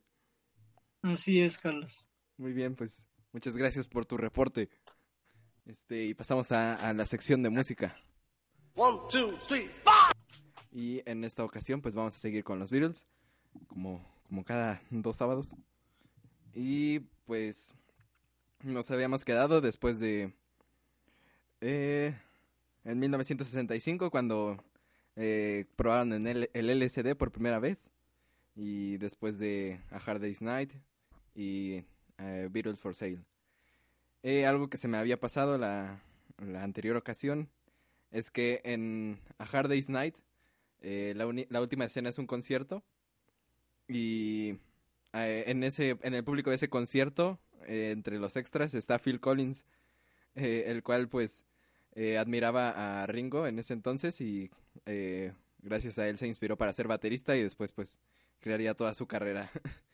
Y pues nada así que pues seguimos no con, con la historia eh, luego de unos meses de trabajo surge, surge su segunda película, que, que es Help, y que, se, que es- sale en 1965, en junio, la cual tuvo recepciones mixtas, incluso la misma banda como que a veces le gustaba, a veces no, porque la película parecía no estar escrita especialmente para ellos, porque pues obviamente ellos no eran directores, tenían un director aparte. Mm. La premisa de la película es extraña en sí mismo. Eh, Ringo posee un, anillo que eh, un culto considera sagrado y pues el culto va a tratar de recuperarlo, aparte de que quien lo use pues merece morir. Eh, y pues eh, este culto perseguirá a Ringo y pues todo lo que gira alrededor de la banda eh, son cosas muy psicodélicas, muy surrealistas. Por ejemplo, podemos ver esto en una de las escenas como más extrañas, que es eh, una escena que sucede en una casa cuando todos, todos los Beatles llegan a su casa, que están en una misma. la pueden encontrar buscando Help Movie eh, de Beatles en YouTube y es lo primero que les sale y van a ver cómo está bien extraña esa escena. Pues así es la película básicamente. Es algo extraño que sí sigue una, una línea, o sea, siempre van a estar tratando de quitarle el anillo a Ringo. Eh, no, no de esa manera. Este, y pues nada, ¿no? Eh, este, esta es la, la película en, básicamente. Eh, en esta ocasión eh, los Beatles tuvieron mayor libertad para en sus actuaciones, eh, era más improvisación. Incluso una escena la grabaron totalmente drogados. Mm. así, así, así de libre era la producción. Pero bueno, en el lado musical se repite el patrón de A Hard Day's Night, que lo cual significa que compusieron eh, las primeras canciones del álbum pensándolas específicamente para la película. Eh, en esta canción, eh, mayormente Ok. ¿Qué fue eso? escritas por John y posteriormente se añadieron otras para formar un LP. ¿Qué, qué rayos? Este Help es el quinto LP de la banda, o sea, el quinto disco, con una portada que buscaba decir Help con posiciones del lenguaje de banderas, pero por motivos estéticos terminaron cambiándola, entonces lo que en realidad dice la portada es NBUJ, que pues nada, nada más era para que se viera bonito y le cambiaron todo. Eh, tuvo una recepción excelente por la crítica del álbum, ah, ah, pues eh, contraponiéndolo con la película. Y en venta, sobre todo, pues eh, como todos los álbumes de los Beatles, fueron, fueron muy exitosos, debutando en el número uno. Tanto fue así que fue nominado Álbum del Año en los Grammys del 66, siendo esta la primera vez que se reconoce una banda de rock en esta, en esta gala. Eh, y bueno, eh, vamos a analizar las canciones. El álbum comienza con la canción que da el título, la cual es Help. Eh, es una excelente canción que mantiene, se mantiene en el género de rock. Y, y lo que pasa es que logra llevarlo a una calidad impresionante para el momento en el que sale. Eh, tanto para la banda como para, para la música en general. Eh, tiene un coro memorable y unos arreglos de guitarra excelentes. Además de que de un puente donde la batería se detiene y esto hace que, que como que le dé más estructura musical. Y a mi parecer es una de las mejores canciones de esta primera etapa de la banda, de este podríamos definir primera mitad antes de la madurez. Eh, como- porque como podemos ver en esta canción, el rock convencional ya les está quedando un poco chico. Eh, están, ya comienzan como a, a, desbordarse y como que se dan cuenta que necesitan otra cosa, lo cual se va a ver reflejado en la experimentación que va a existir luego. Eh, pues fue un- este, esta canción yo creo es una, un gran trabajo de Lennon. Eh, la segunda canción eh, es de Paul McCartney, que se presenta en este disco con The Night Before. A pesar de no ser una de las mejores canciones de Paul, tampoco es mala. Incluye buenos arreglos de percusión y cambios en el tiempo, lo- los cuales defienden esta canción. Eh, también los coros vocales que le dan es un buen refuerzo a la voz principal, que en estas primeras canciones del disco, sobre todo en pues esta mitad que fue creada para la película, eh, se nota como que buscaba un poco tener este tinte como garrasposo que tenía la voz de John, en, sobre todo en el primer álbum de la banda. Y eso hace que la voz de Paul suene un poco apagada, porque apenas estaba experimentando con este, esta técnica. Y de hecho, eh, esta técnica se va a desarrollar muchos años después, eh, eh, donde Paul incluso podríamos decir que hizo, hace un mejor trabajo, pero esto sucedió hasta Abbey Road. Entonces, pues, eh, estos fueron como sus primeros acercamientos a esta técnica vocal. Eh, la tercera canción del disco es You Gotta, You- ah, to Hide Your, Love Away. Este es de los primeros acercamientos de la banda con la forma de tocar de Bob Dylan. Como ya habíamos mencionado, Bob Dylan pues lo conocen e influyó mucho a la banda, eh, sobre todo porque les, les llevó la mota. Eh, y pues eh, Dylan influyó bastante en la banda a partir de eso. Esta canción eh, se distingue por ser un poco más poética, uno de los primeros acercamientos como a una, una profundidad mayor en cuanto a la lírica. Y eh, pues se enfoca sobre todo en la guitarra, como lo haría Bob Dylan. Y se incluyen arreglos de instrumentos de viento, que esto va a marcar como un avance en cuanto a la producción y en la inclusión de otros instrumentos que no son los convencionales en una banda de rock, la cual se desarrolla un poquito más adelante en, el disco. La cuarta canción es I Need You, que a pesar de como al principio parecer como una canción muy cursi, eh, Harrison se, se luce en realidad en esta canción, porque a pesar de que Paul y John siempre ocupaban la mayoría de las canciones, pues obviamente eran los compositores principales, eh, pues eh, esto hacía que Harrison tuviera muy poco espacio para mostrarse, pero cuando lo hacía pues mostraba su calidad. En esta canción podemos ver una experiencia que se adquirió con los años, porque musicalmente es bastante madura y, y George Harrison no tuvo mucha oportunidad de presentar sus composiciones, por lo que podemos ver que estaba bastante al nivel de eh, John y Paul, incluso desde esos años. La quinta canción es Another Girl, eh, de nuevo una canción con, con coros bastante pues cantables, que es como un sello de la banda en estos, pues en general en su carrera yo creo que los coros son bastante, eh, que se te quedan, ¿no? Como bastante pegajosos. Eh, lo que para mí no hace que la canción brille especialmente es como ya había mencionado, que McCartney tiene esta voz como un poquito apagada. Pero no quita que esté muy bien hecha esta canción. Y pues ya se nota que en este momento ya a la banda no le cuesta nada hacer canciones buenas. Eh, la sexta canción es You're Gonna Lose That Girl. Eh, esta canción de- eh, me gusta por más allá de la música porque refleja mucho la época, la manera en que se veían las cosas, porque las letras dicen que pues te, te voy a quitar a esa chica y cómo, cómo te la voy a quitar pues tratándola bien y haciéndola sentir bien. Cosa que por ejemplo, respetando a la mujer, Eh, cosa que por ejemplo en la, en la música pop posterior, eh, ya hablando de noventas por ejemplo, desde los noventas, eh, de lo único que se habla es de que con el dinero y con el sexo y comprándoles Gucci, como dicen tanto en el trap, así es como te llevas a la mujer. Y vemos... Exacto. Sí, sí, sí, todo el postureo. Eh, y esto es como podemos ver la visión que, que en realidad había en esos años, ¿no? Era un, un poco diferente todavía. Eh, la séptima canción es Ticket to Ride. Eh, creo que es una canción excelente que, a pesar de que empieza un poquito lento, eh, poco a poco va añadiendo cosas, elementos, sobre todo de percusión, por ejemplo, y luego acelera un poquito y al final pues cambia de ritmo para ser un poco más rápida, lo cual yo creo que le da un toque especial, porque no muchas veces se dieron el lujo de variar los tempos de la canción, eh, sobre todo en estos primeros años, porque era un rock más clásico. Eh, así termina el primer disco de, de este LP, porque recuerden que, bueno, el primer lado, porque tenía lados el, LP, y este es la banda sonora de la película. Muchas de estas, bueno, todas estas canciones están en la película y tienen su, su parte asignada. Entonces eso, eso, como ya habíamos mencionado, es el presente de los videos musicales, que antes pues no se tenía esta idea de relacionar una canción con un video. Pues ahí en esos primeros momentos es cuando inicia. Después eh, de las canciones añadidas, eh, comenzamos con Act Naturally, que es una canción que canta Ringo Starr. Esta canción es un cover, lo cual rompe esta como racha que había eh, que habían iniciado en el álbum pasado, donde era su primer disco sin eh, a Hard Day's Night, disculpen, que era su primer disco sin sin covers. Es una canción original de Johnny Russell.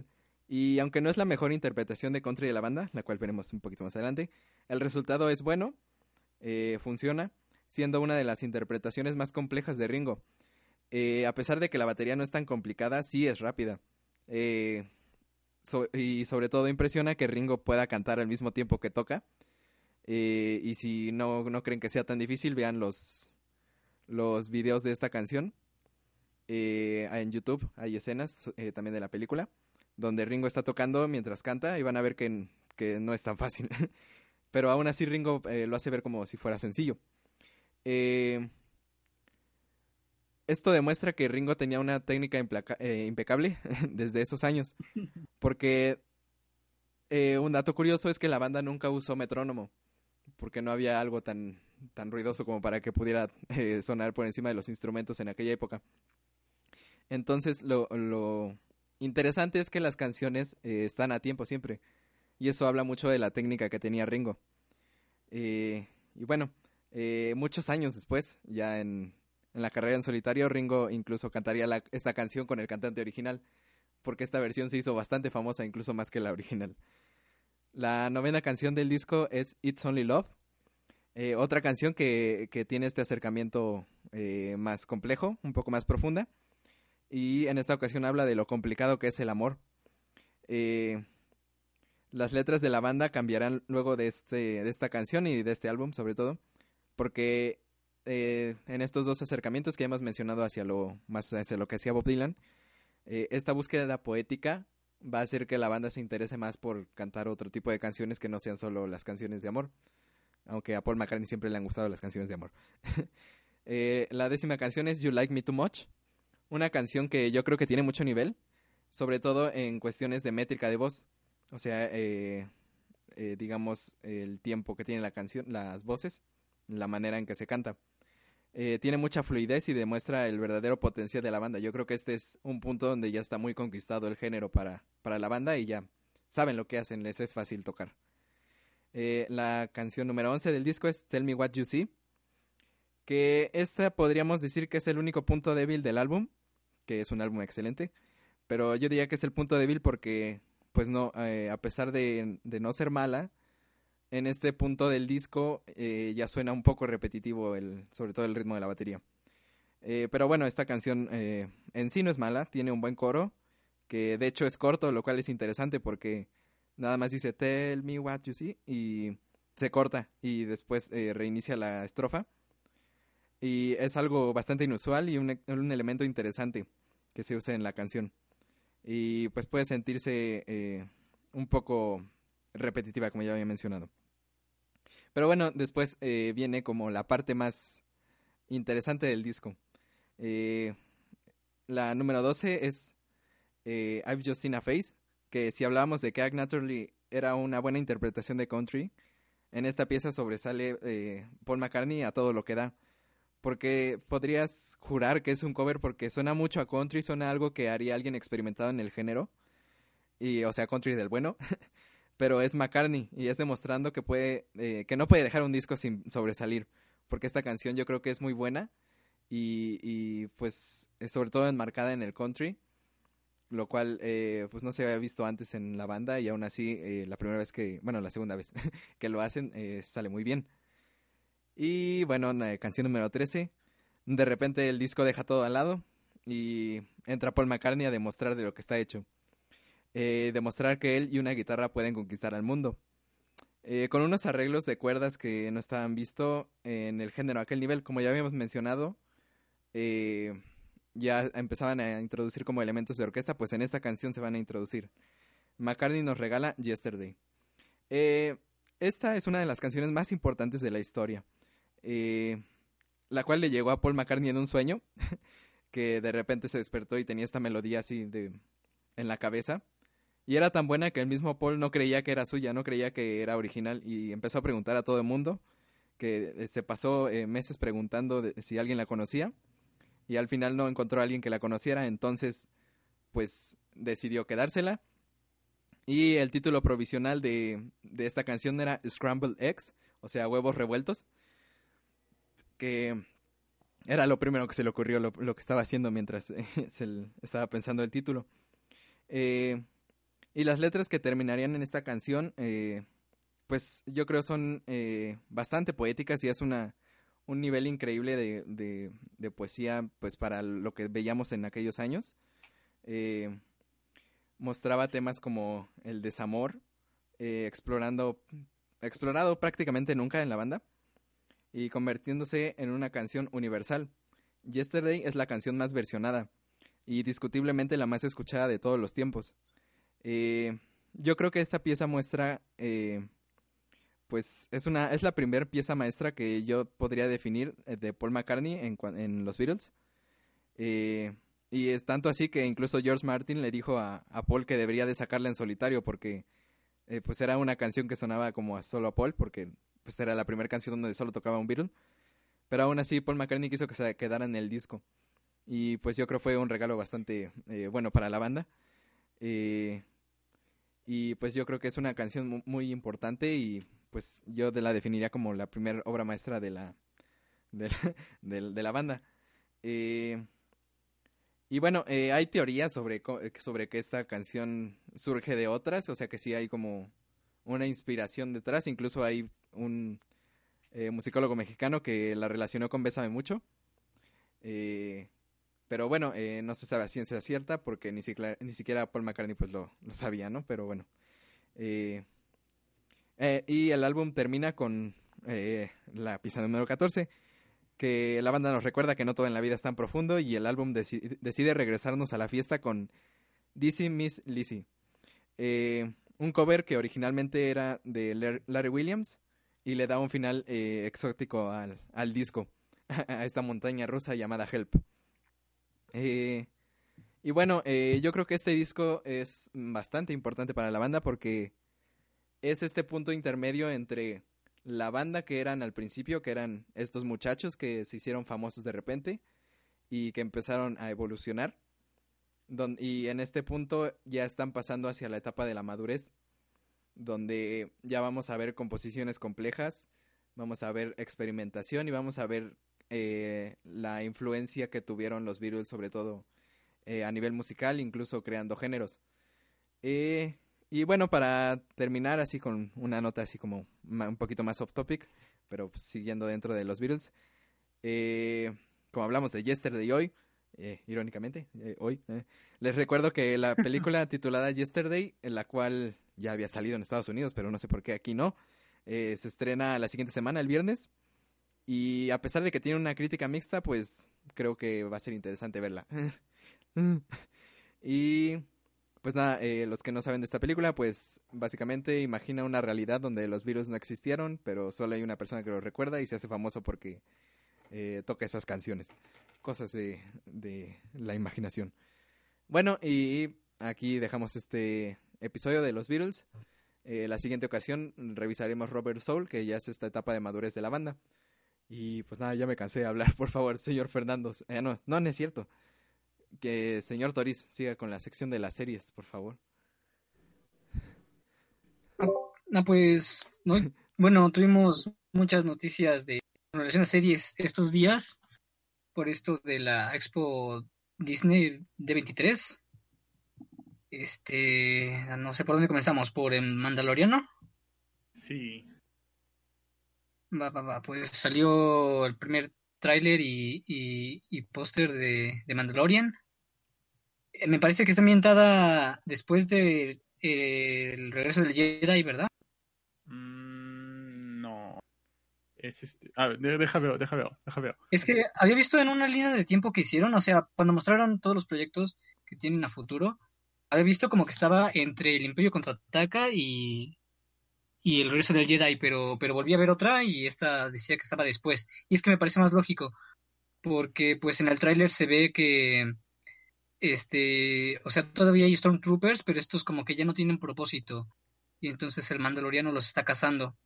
Este, tiene muy, o sea, efectos como nunca que había visto en una serie. Este, pero bueno, es de esperarse porque Disney le está invirtiendo demasiado.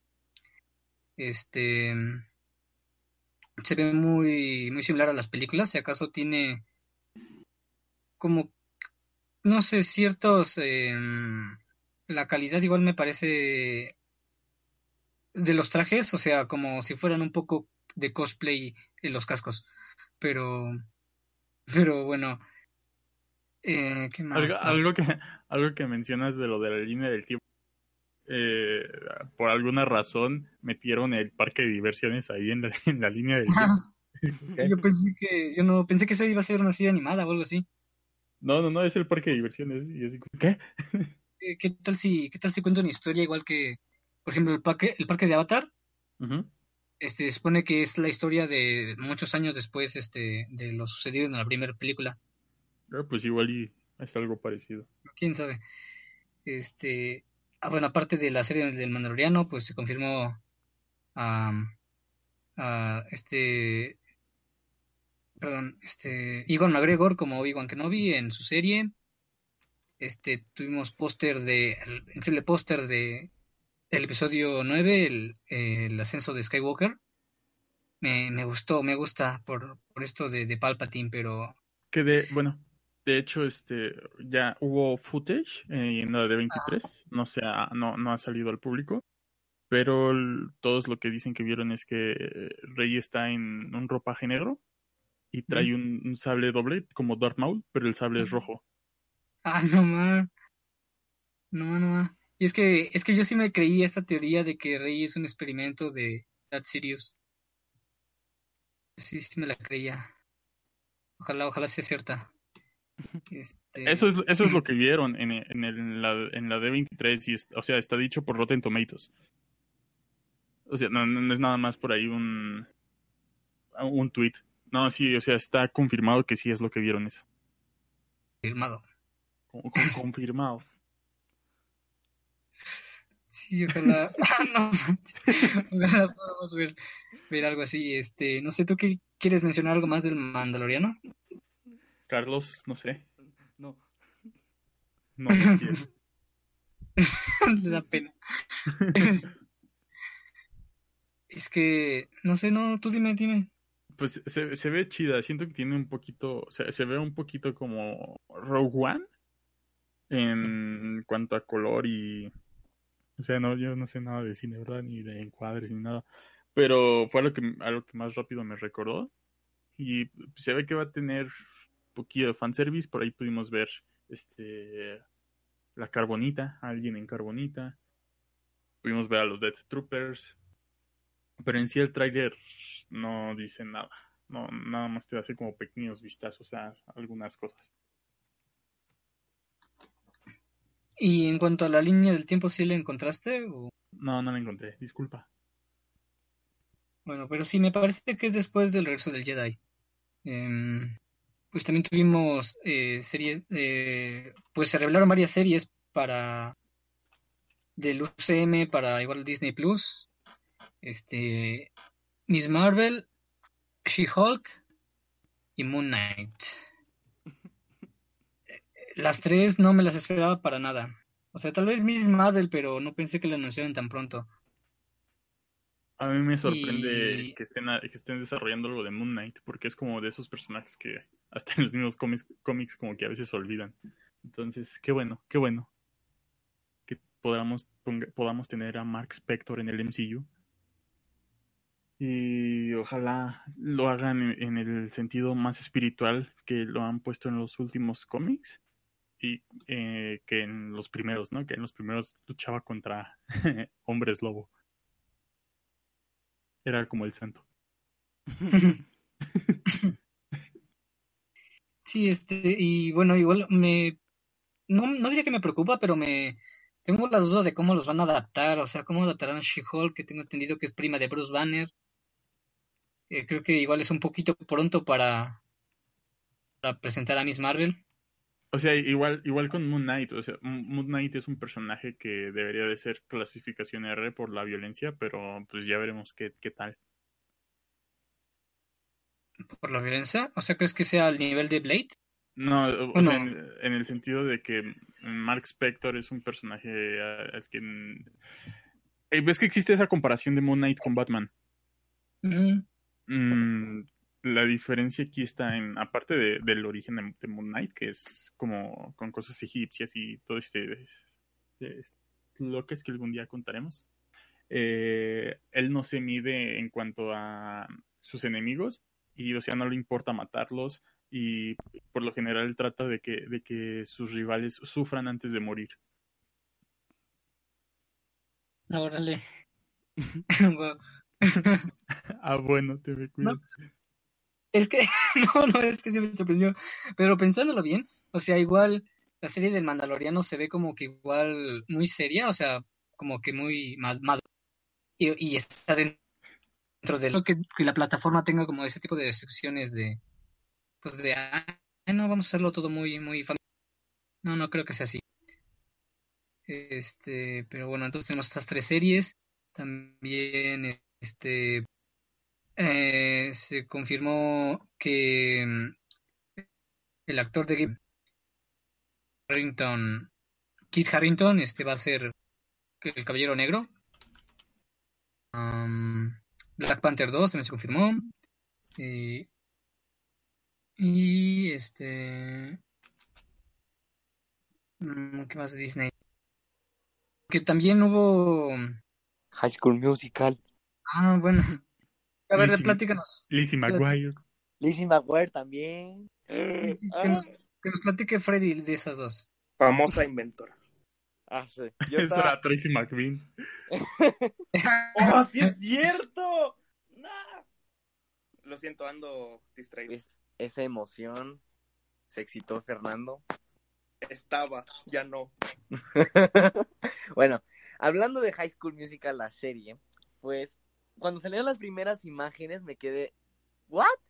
¿Para qué? ¿Qué, qué? qué va a hacer esta madre? Qué asco, ¿no? sea, van a hacer un reboot o no sé qué vergas, ¿no? Pero cuando salió el tráiler, dije, vaya, Me atropelló. me atropellé. Pues cuando salió el tráiler dije, vaya, pues esto no, no pinta nada mal, o sea, porque se trata de, el- es la misma escuela donde se grabó High School Musical, o sea, eso de principio me encantó. Vimos el casillero rosa de Sharpay Evans y me, me mamó que, dato curioso, hasta la fecha sigue ahí. O sea, en esa escuela sigue ¿Es, pintado. es, casillero. escuela? Sí, Ah, no ma. sí, porque se Pues- grabó en una escuela, no fue un set de grabación así hecho ah, en un estudio. Eh, y pues esta, esta idea de querer montar High School Musical, pues a mí me dije, ok, está bien, es como, como tipo Mm. Glee, ¿no? ¿No han visto Glee? Es que es un musical, es el hacer un musical del que ya era un musical, se me hace... Bueno, ok. Bueno, bueno, a mí en lo personal me digo, ok, es como una manera pa- para regresar a eso, ¿no? O sea, que no haya un reboot, un reboot de, pues, de la... y con nuevos, un nuevo Troy, una de Gabriela, etcétera, ¿no? Eh, pues a mí me gustó porque junta, pues, más o menos esta temática de Glee, y, ¿no? O sea, Pero es como un reality show. ¿ah? ¿Es como un reality show o me dio la impresión de ser un reality? Espe- o sea, si es como un reality show, ahí sí ya va a valer verga. Porque no me gustaría. Pero si fuera así, es una escuela que quiere montar High School Musical, cámara. va, yo sí la veo. Y la otra es Lizzie McGuire. Que yo, o sea, yo me quedé sorprendido, o sea, no ma, van a ser Lizzie McGuire, pero junto a actriz, ¿no? Y no, sorpresa, va a ser la misma. Yo de, ah, no ma, es que es, esta, porque Disney Plus viene con todo series que Sí, está sí, ya haciendo. podemos hacerle un funeral a Netflix. Sí, ya, ya, que chingue su madre Netflix, ¿no? Bueno, no, no es cierto. Aún no acabo. Saquen el podcast ahí, por favor. No, no, estaría mamalón, pero bueno. y pues sí, de esas dos son las que de mi infancia que me gustaron más. Yo la, la de Star Wars no estoy familiarizado con la saga, ¿vea? Pero igual le voy a dar su, su oportunidad. Deberías. Sí, sí, sí, claro, claro. ¿Qué otra serie hay que va a sacar Disney Plus? Ah, bueno, va a sacar una película de Phineas y Ferb que nadie pidió. Pero ahí está. Andas contra el universo. Así Ajá. como...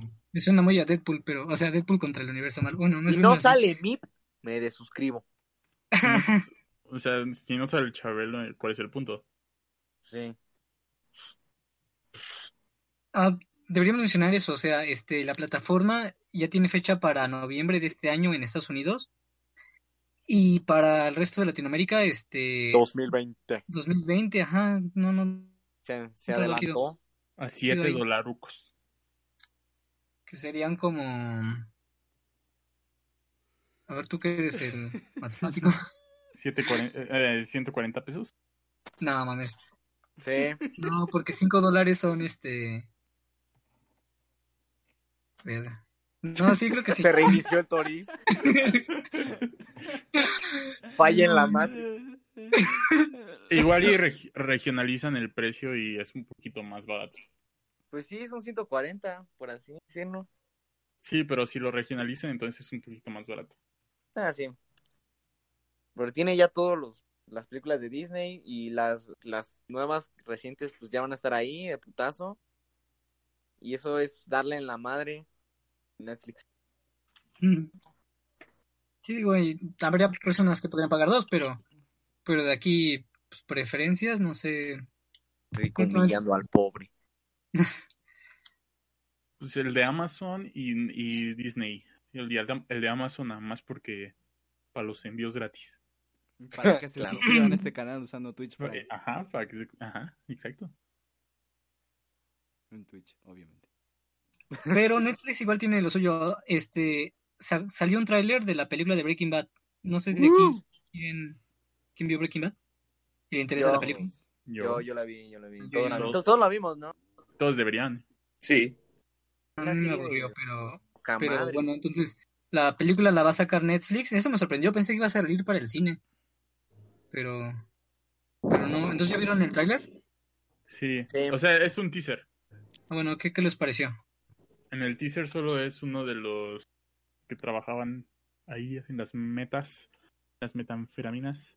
eh, que lo están entrevistando a la policía para saber el paradero de Jesse Pinkman, porque si lo recuerdan, spoilers del final de, de Breaking Bad, eh, Jesse, Jesse Pinkman es- escapa, se va y pues ya en un carro y ya en eso termina. Bueno, termina, termina en que Se muere, se va a Monterrey eh, por, con sus primas. Este, este, y o sea, eso es todo, eso es todo del tráiler, básicamente. Ahí en el tráiler hay Monterrey. con sus primas. En el tráiler podemos ver que en, en el departamento de policía hay una foto de Hank. Y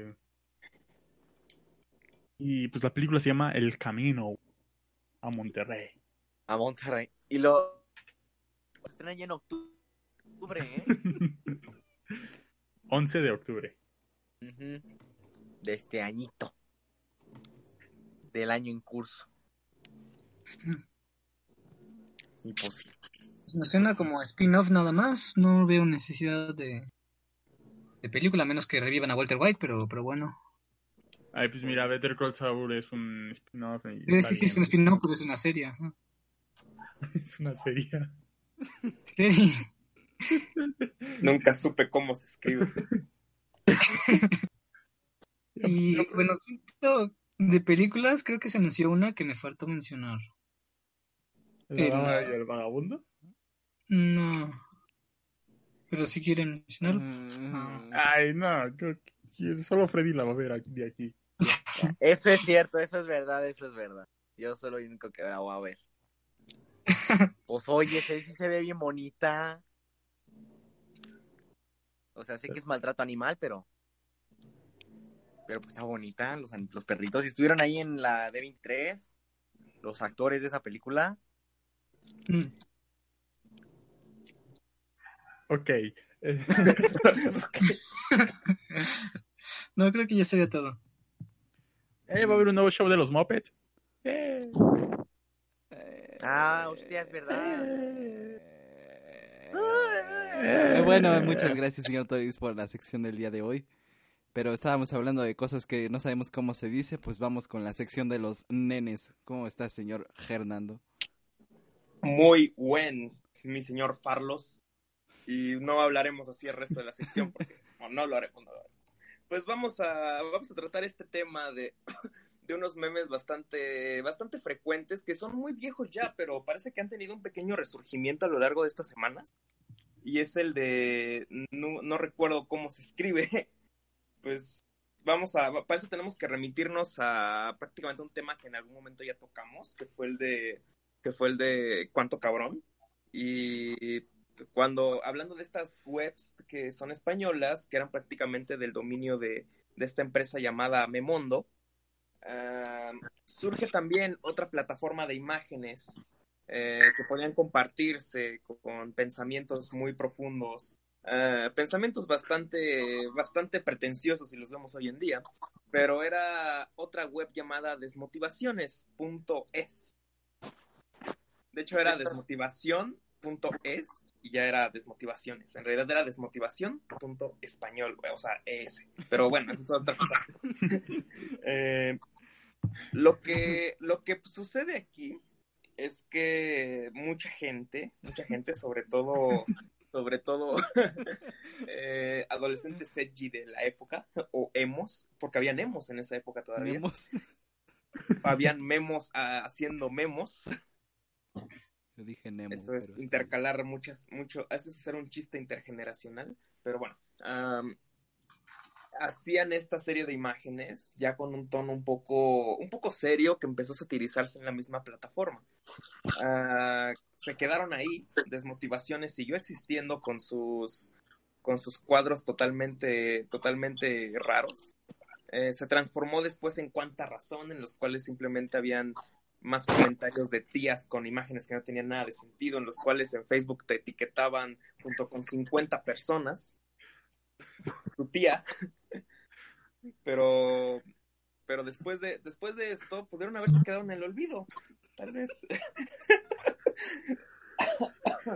es que es muy curioso como es muy curioso esta- estas imágenes tienen tanta gracia, ya que han vuelto, han vuelto con el humor contemporáneo, ya que estos, estos son unos memes bastante buenos. Por ejemplo, carajo, el fierro me arde, cómo se escribe, y se pone una imagen de coraje el perro cobarde. En eso consta, en eso consta el meme, en poner una imagen, cambiar el nombre con una versión que sea muy parecida. No lo sé, mostraremos un ejemplo que tenemos enfrente, que es el de sale Triple X Tentación. Espera, espera, espera, lo voy a poner en el, en el stream. Eh, unos Dice, tantito, sí, sí, tantito, sale Triple Ya. X Tentación en una plataforma con el fondo de desmotivaciones y dice Triple X Tetas en Acción. Y, y- y abajo de ello, del nombre tergiversado, dice nunca supe cómo se escribe, cómo se escribía o cómo, o cómo se decía. Puede variar eso, pero el concepto es muy claro. De, de verdad, es muy, es un meme bastante sencillo, pero con una complejidad al mismo tiempo. Por ejemplo, el buen Carlos acaba de compartir otro que, no. subiera, que subiera en un momento, en donde sale No, no, Perry, no el subí. ornitorrinco, y aquí dice. Perry, el ortito rico. Nunca supe, nunca supe cómo se escribe. y bueno, en esto consta este meme bastante agradable. ¿A ustedes les gusta? ¿A ustedes qué les ha parecido? Me encanta.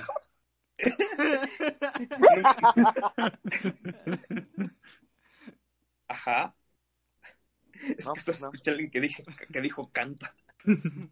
que Igual y nunca supo cómo se escribía. Pues, pues yo sí bueno. recuerdo mucho eh, haber visto estos memes desde que entré en Facebook, que fue que como en 2010, no, menos, ¿no? Bueno, el chiste es que desde los primeros días que estuve en internet empecé a ver estas imágenes burlándose de cómo se escriben y se dicen las cosas.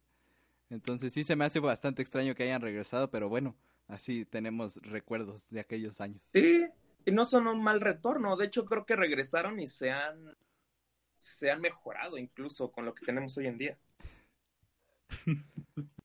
Pero, pero bueno, si, si nadie más tiene nada que decir, podría dar esta, esta sección por concluida.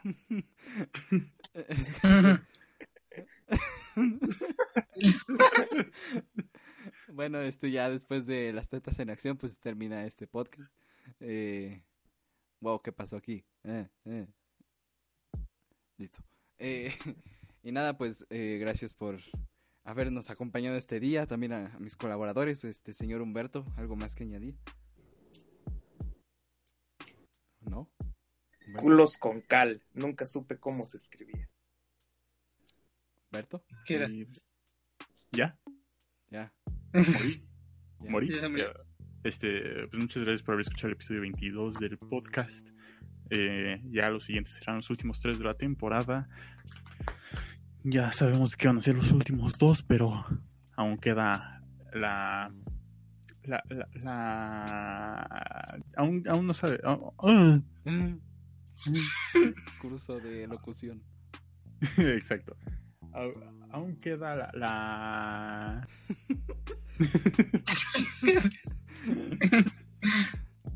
¿Qué queda?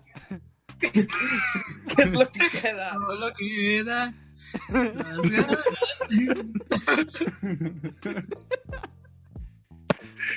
Pues eso, eso es lo que queda. Oh, Saber por Dios. ser- Será el episodio siguiente. Se va de- que por mi parte va a ser este el segundo episodio de la de, de Zelda. ¿De qué? y Link's Awakening. Muy bien, eh, gracias por tardarte media hora en decirlo. Es que aún no sé qué es lo que queda. Qué suspenso. Señor Fernando, por favor. Por favor, ¿qué? Pues, eh, despídase. Ah, bueno, pues les deseo la mejor de las noches a nuestro público que se quedó viendo cómo nos reímos por media hora. Y, Estuvo sobre bueno. todo, pues espero que tengan una buena semana. Veremos un meme muy bueno para la semana que viene. Veremos al Yes a Horny. Yes, I'm Horny. Nunca supe cómo se escribe. Entonces, estén atentos a lo que podremos ver en la semana que viene. Muy bien, muy bien, pues esperándolo ya. Señor Toriz, por favor, ¿algo más que añadir? Este, pues yo me despido y bueno, es que tengo una pregunta que quisiera, quisiera hacerles, este, a ustedes y al público. Ahora conociendo que Spidey se va de los Simpsons, ¿irían a ver este el reestreno de Spider-Man? Porque por un lado, o sea, puede- es la última vez que veríamos a Spider-Man en el UCM, podría ser. Y por el otro, pues sería darle más dinero a Sony. Entonces, no sé ustedes qué opinan. Por mi parte, yo sí iría. Yo también voy a sí voy, sí voy a ir. Yo no. Yo tampoco. Nel. Pues vamos tú y yo, Toris. Va, va. Nos besamos. Ay, ¿escucharon? Me dijo que sí. y bueno, es eso. Ah, y que vayan ahorrando para para para la comprarse los 12 meses del próximo año de del Disney Plus. Y, y, pues para, para que también aquí puedan suscribirse a, a, a Culto Podcast a partir desde, desde Twitch Prime, por favor. Mm, Señor eh, Freddy, por favor, hoy que estuvo en, dándonos un poquito de su conocimiento, ¿qué más tiene que decirnos? Ilumínenos. Pues, pues gracias, ¿no? Gracias a todos. Otra vez, como dije al inicio, es bueno estar de vuelta. Ya he estado como dos podcasts que no estaba aquí presente. Sí pues es bueno. No mal, el pasado no, güey. Sí estuviste, ¿no? No, Oh, no estuve. Estoy en su- Es bueno saber que estoy en su mente, ¿no? Que, pues gracias y nos guachamos Muy bien, muy bien, pues gracias. siguiente. Freddy. Este, nada, eh, yo algo que añadir. eh, tuvimos eh, un adelanto de lo que va a ser el Abbey Road Super Deluxe Edition. Se cumplen 50 años de que salió. Eh, salió eh, Something, eh, la- el remix, o sea, la, la remasterización de este año. Salió un demo de estudio que tienen que escucharla porque es una versión total, bueno, no totalmente diferente, pero sí bastante diferente a lo que conocemos. eh, porque incluso eh, George Harrison la compuso en el piano. Y entonces en esta canción se oye el piano y la guitarra y eh, en vez del solo de guitarra hay un puente que no, se- no habíamos escuchado en, en la versión original. Y la toma instrumental. eh, y nada, pues eh, ya nos están sacando estos adelantos que lo sacaron porque Something fue el primer eh, sencillo que sacaron de Abbey Road. Pero bueno, eh, gracias por escucharnos eh, el día de hoy. Como ya había dicho eh, Humberto, pues gracias por acompañarnos en este episodio. Recuerden pues seguirnos en nuestras redes sociales y pues nada, eh, si quieren escuchar los distintos podcasts, pues ahí los tenemos subidos en, en todos lados, nos pueden encontrar. Eh, muchas gracias, nos vemos la siguiente semana y pues nada, emocionados de, de presentarles lo que tenemos preparado para la siguiente temporada. Eh, por mi parte sería todo, Eh, bye.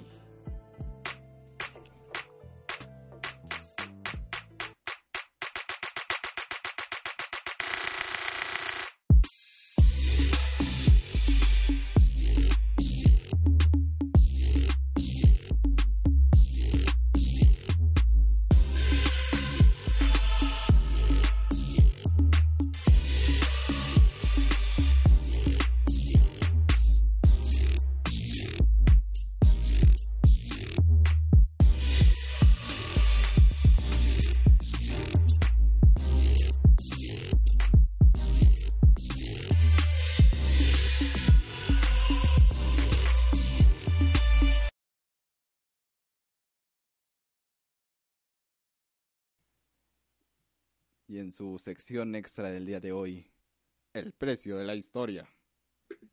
Oh, qué gran día.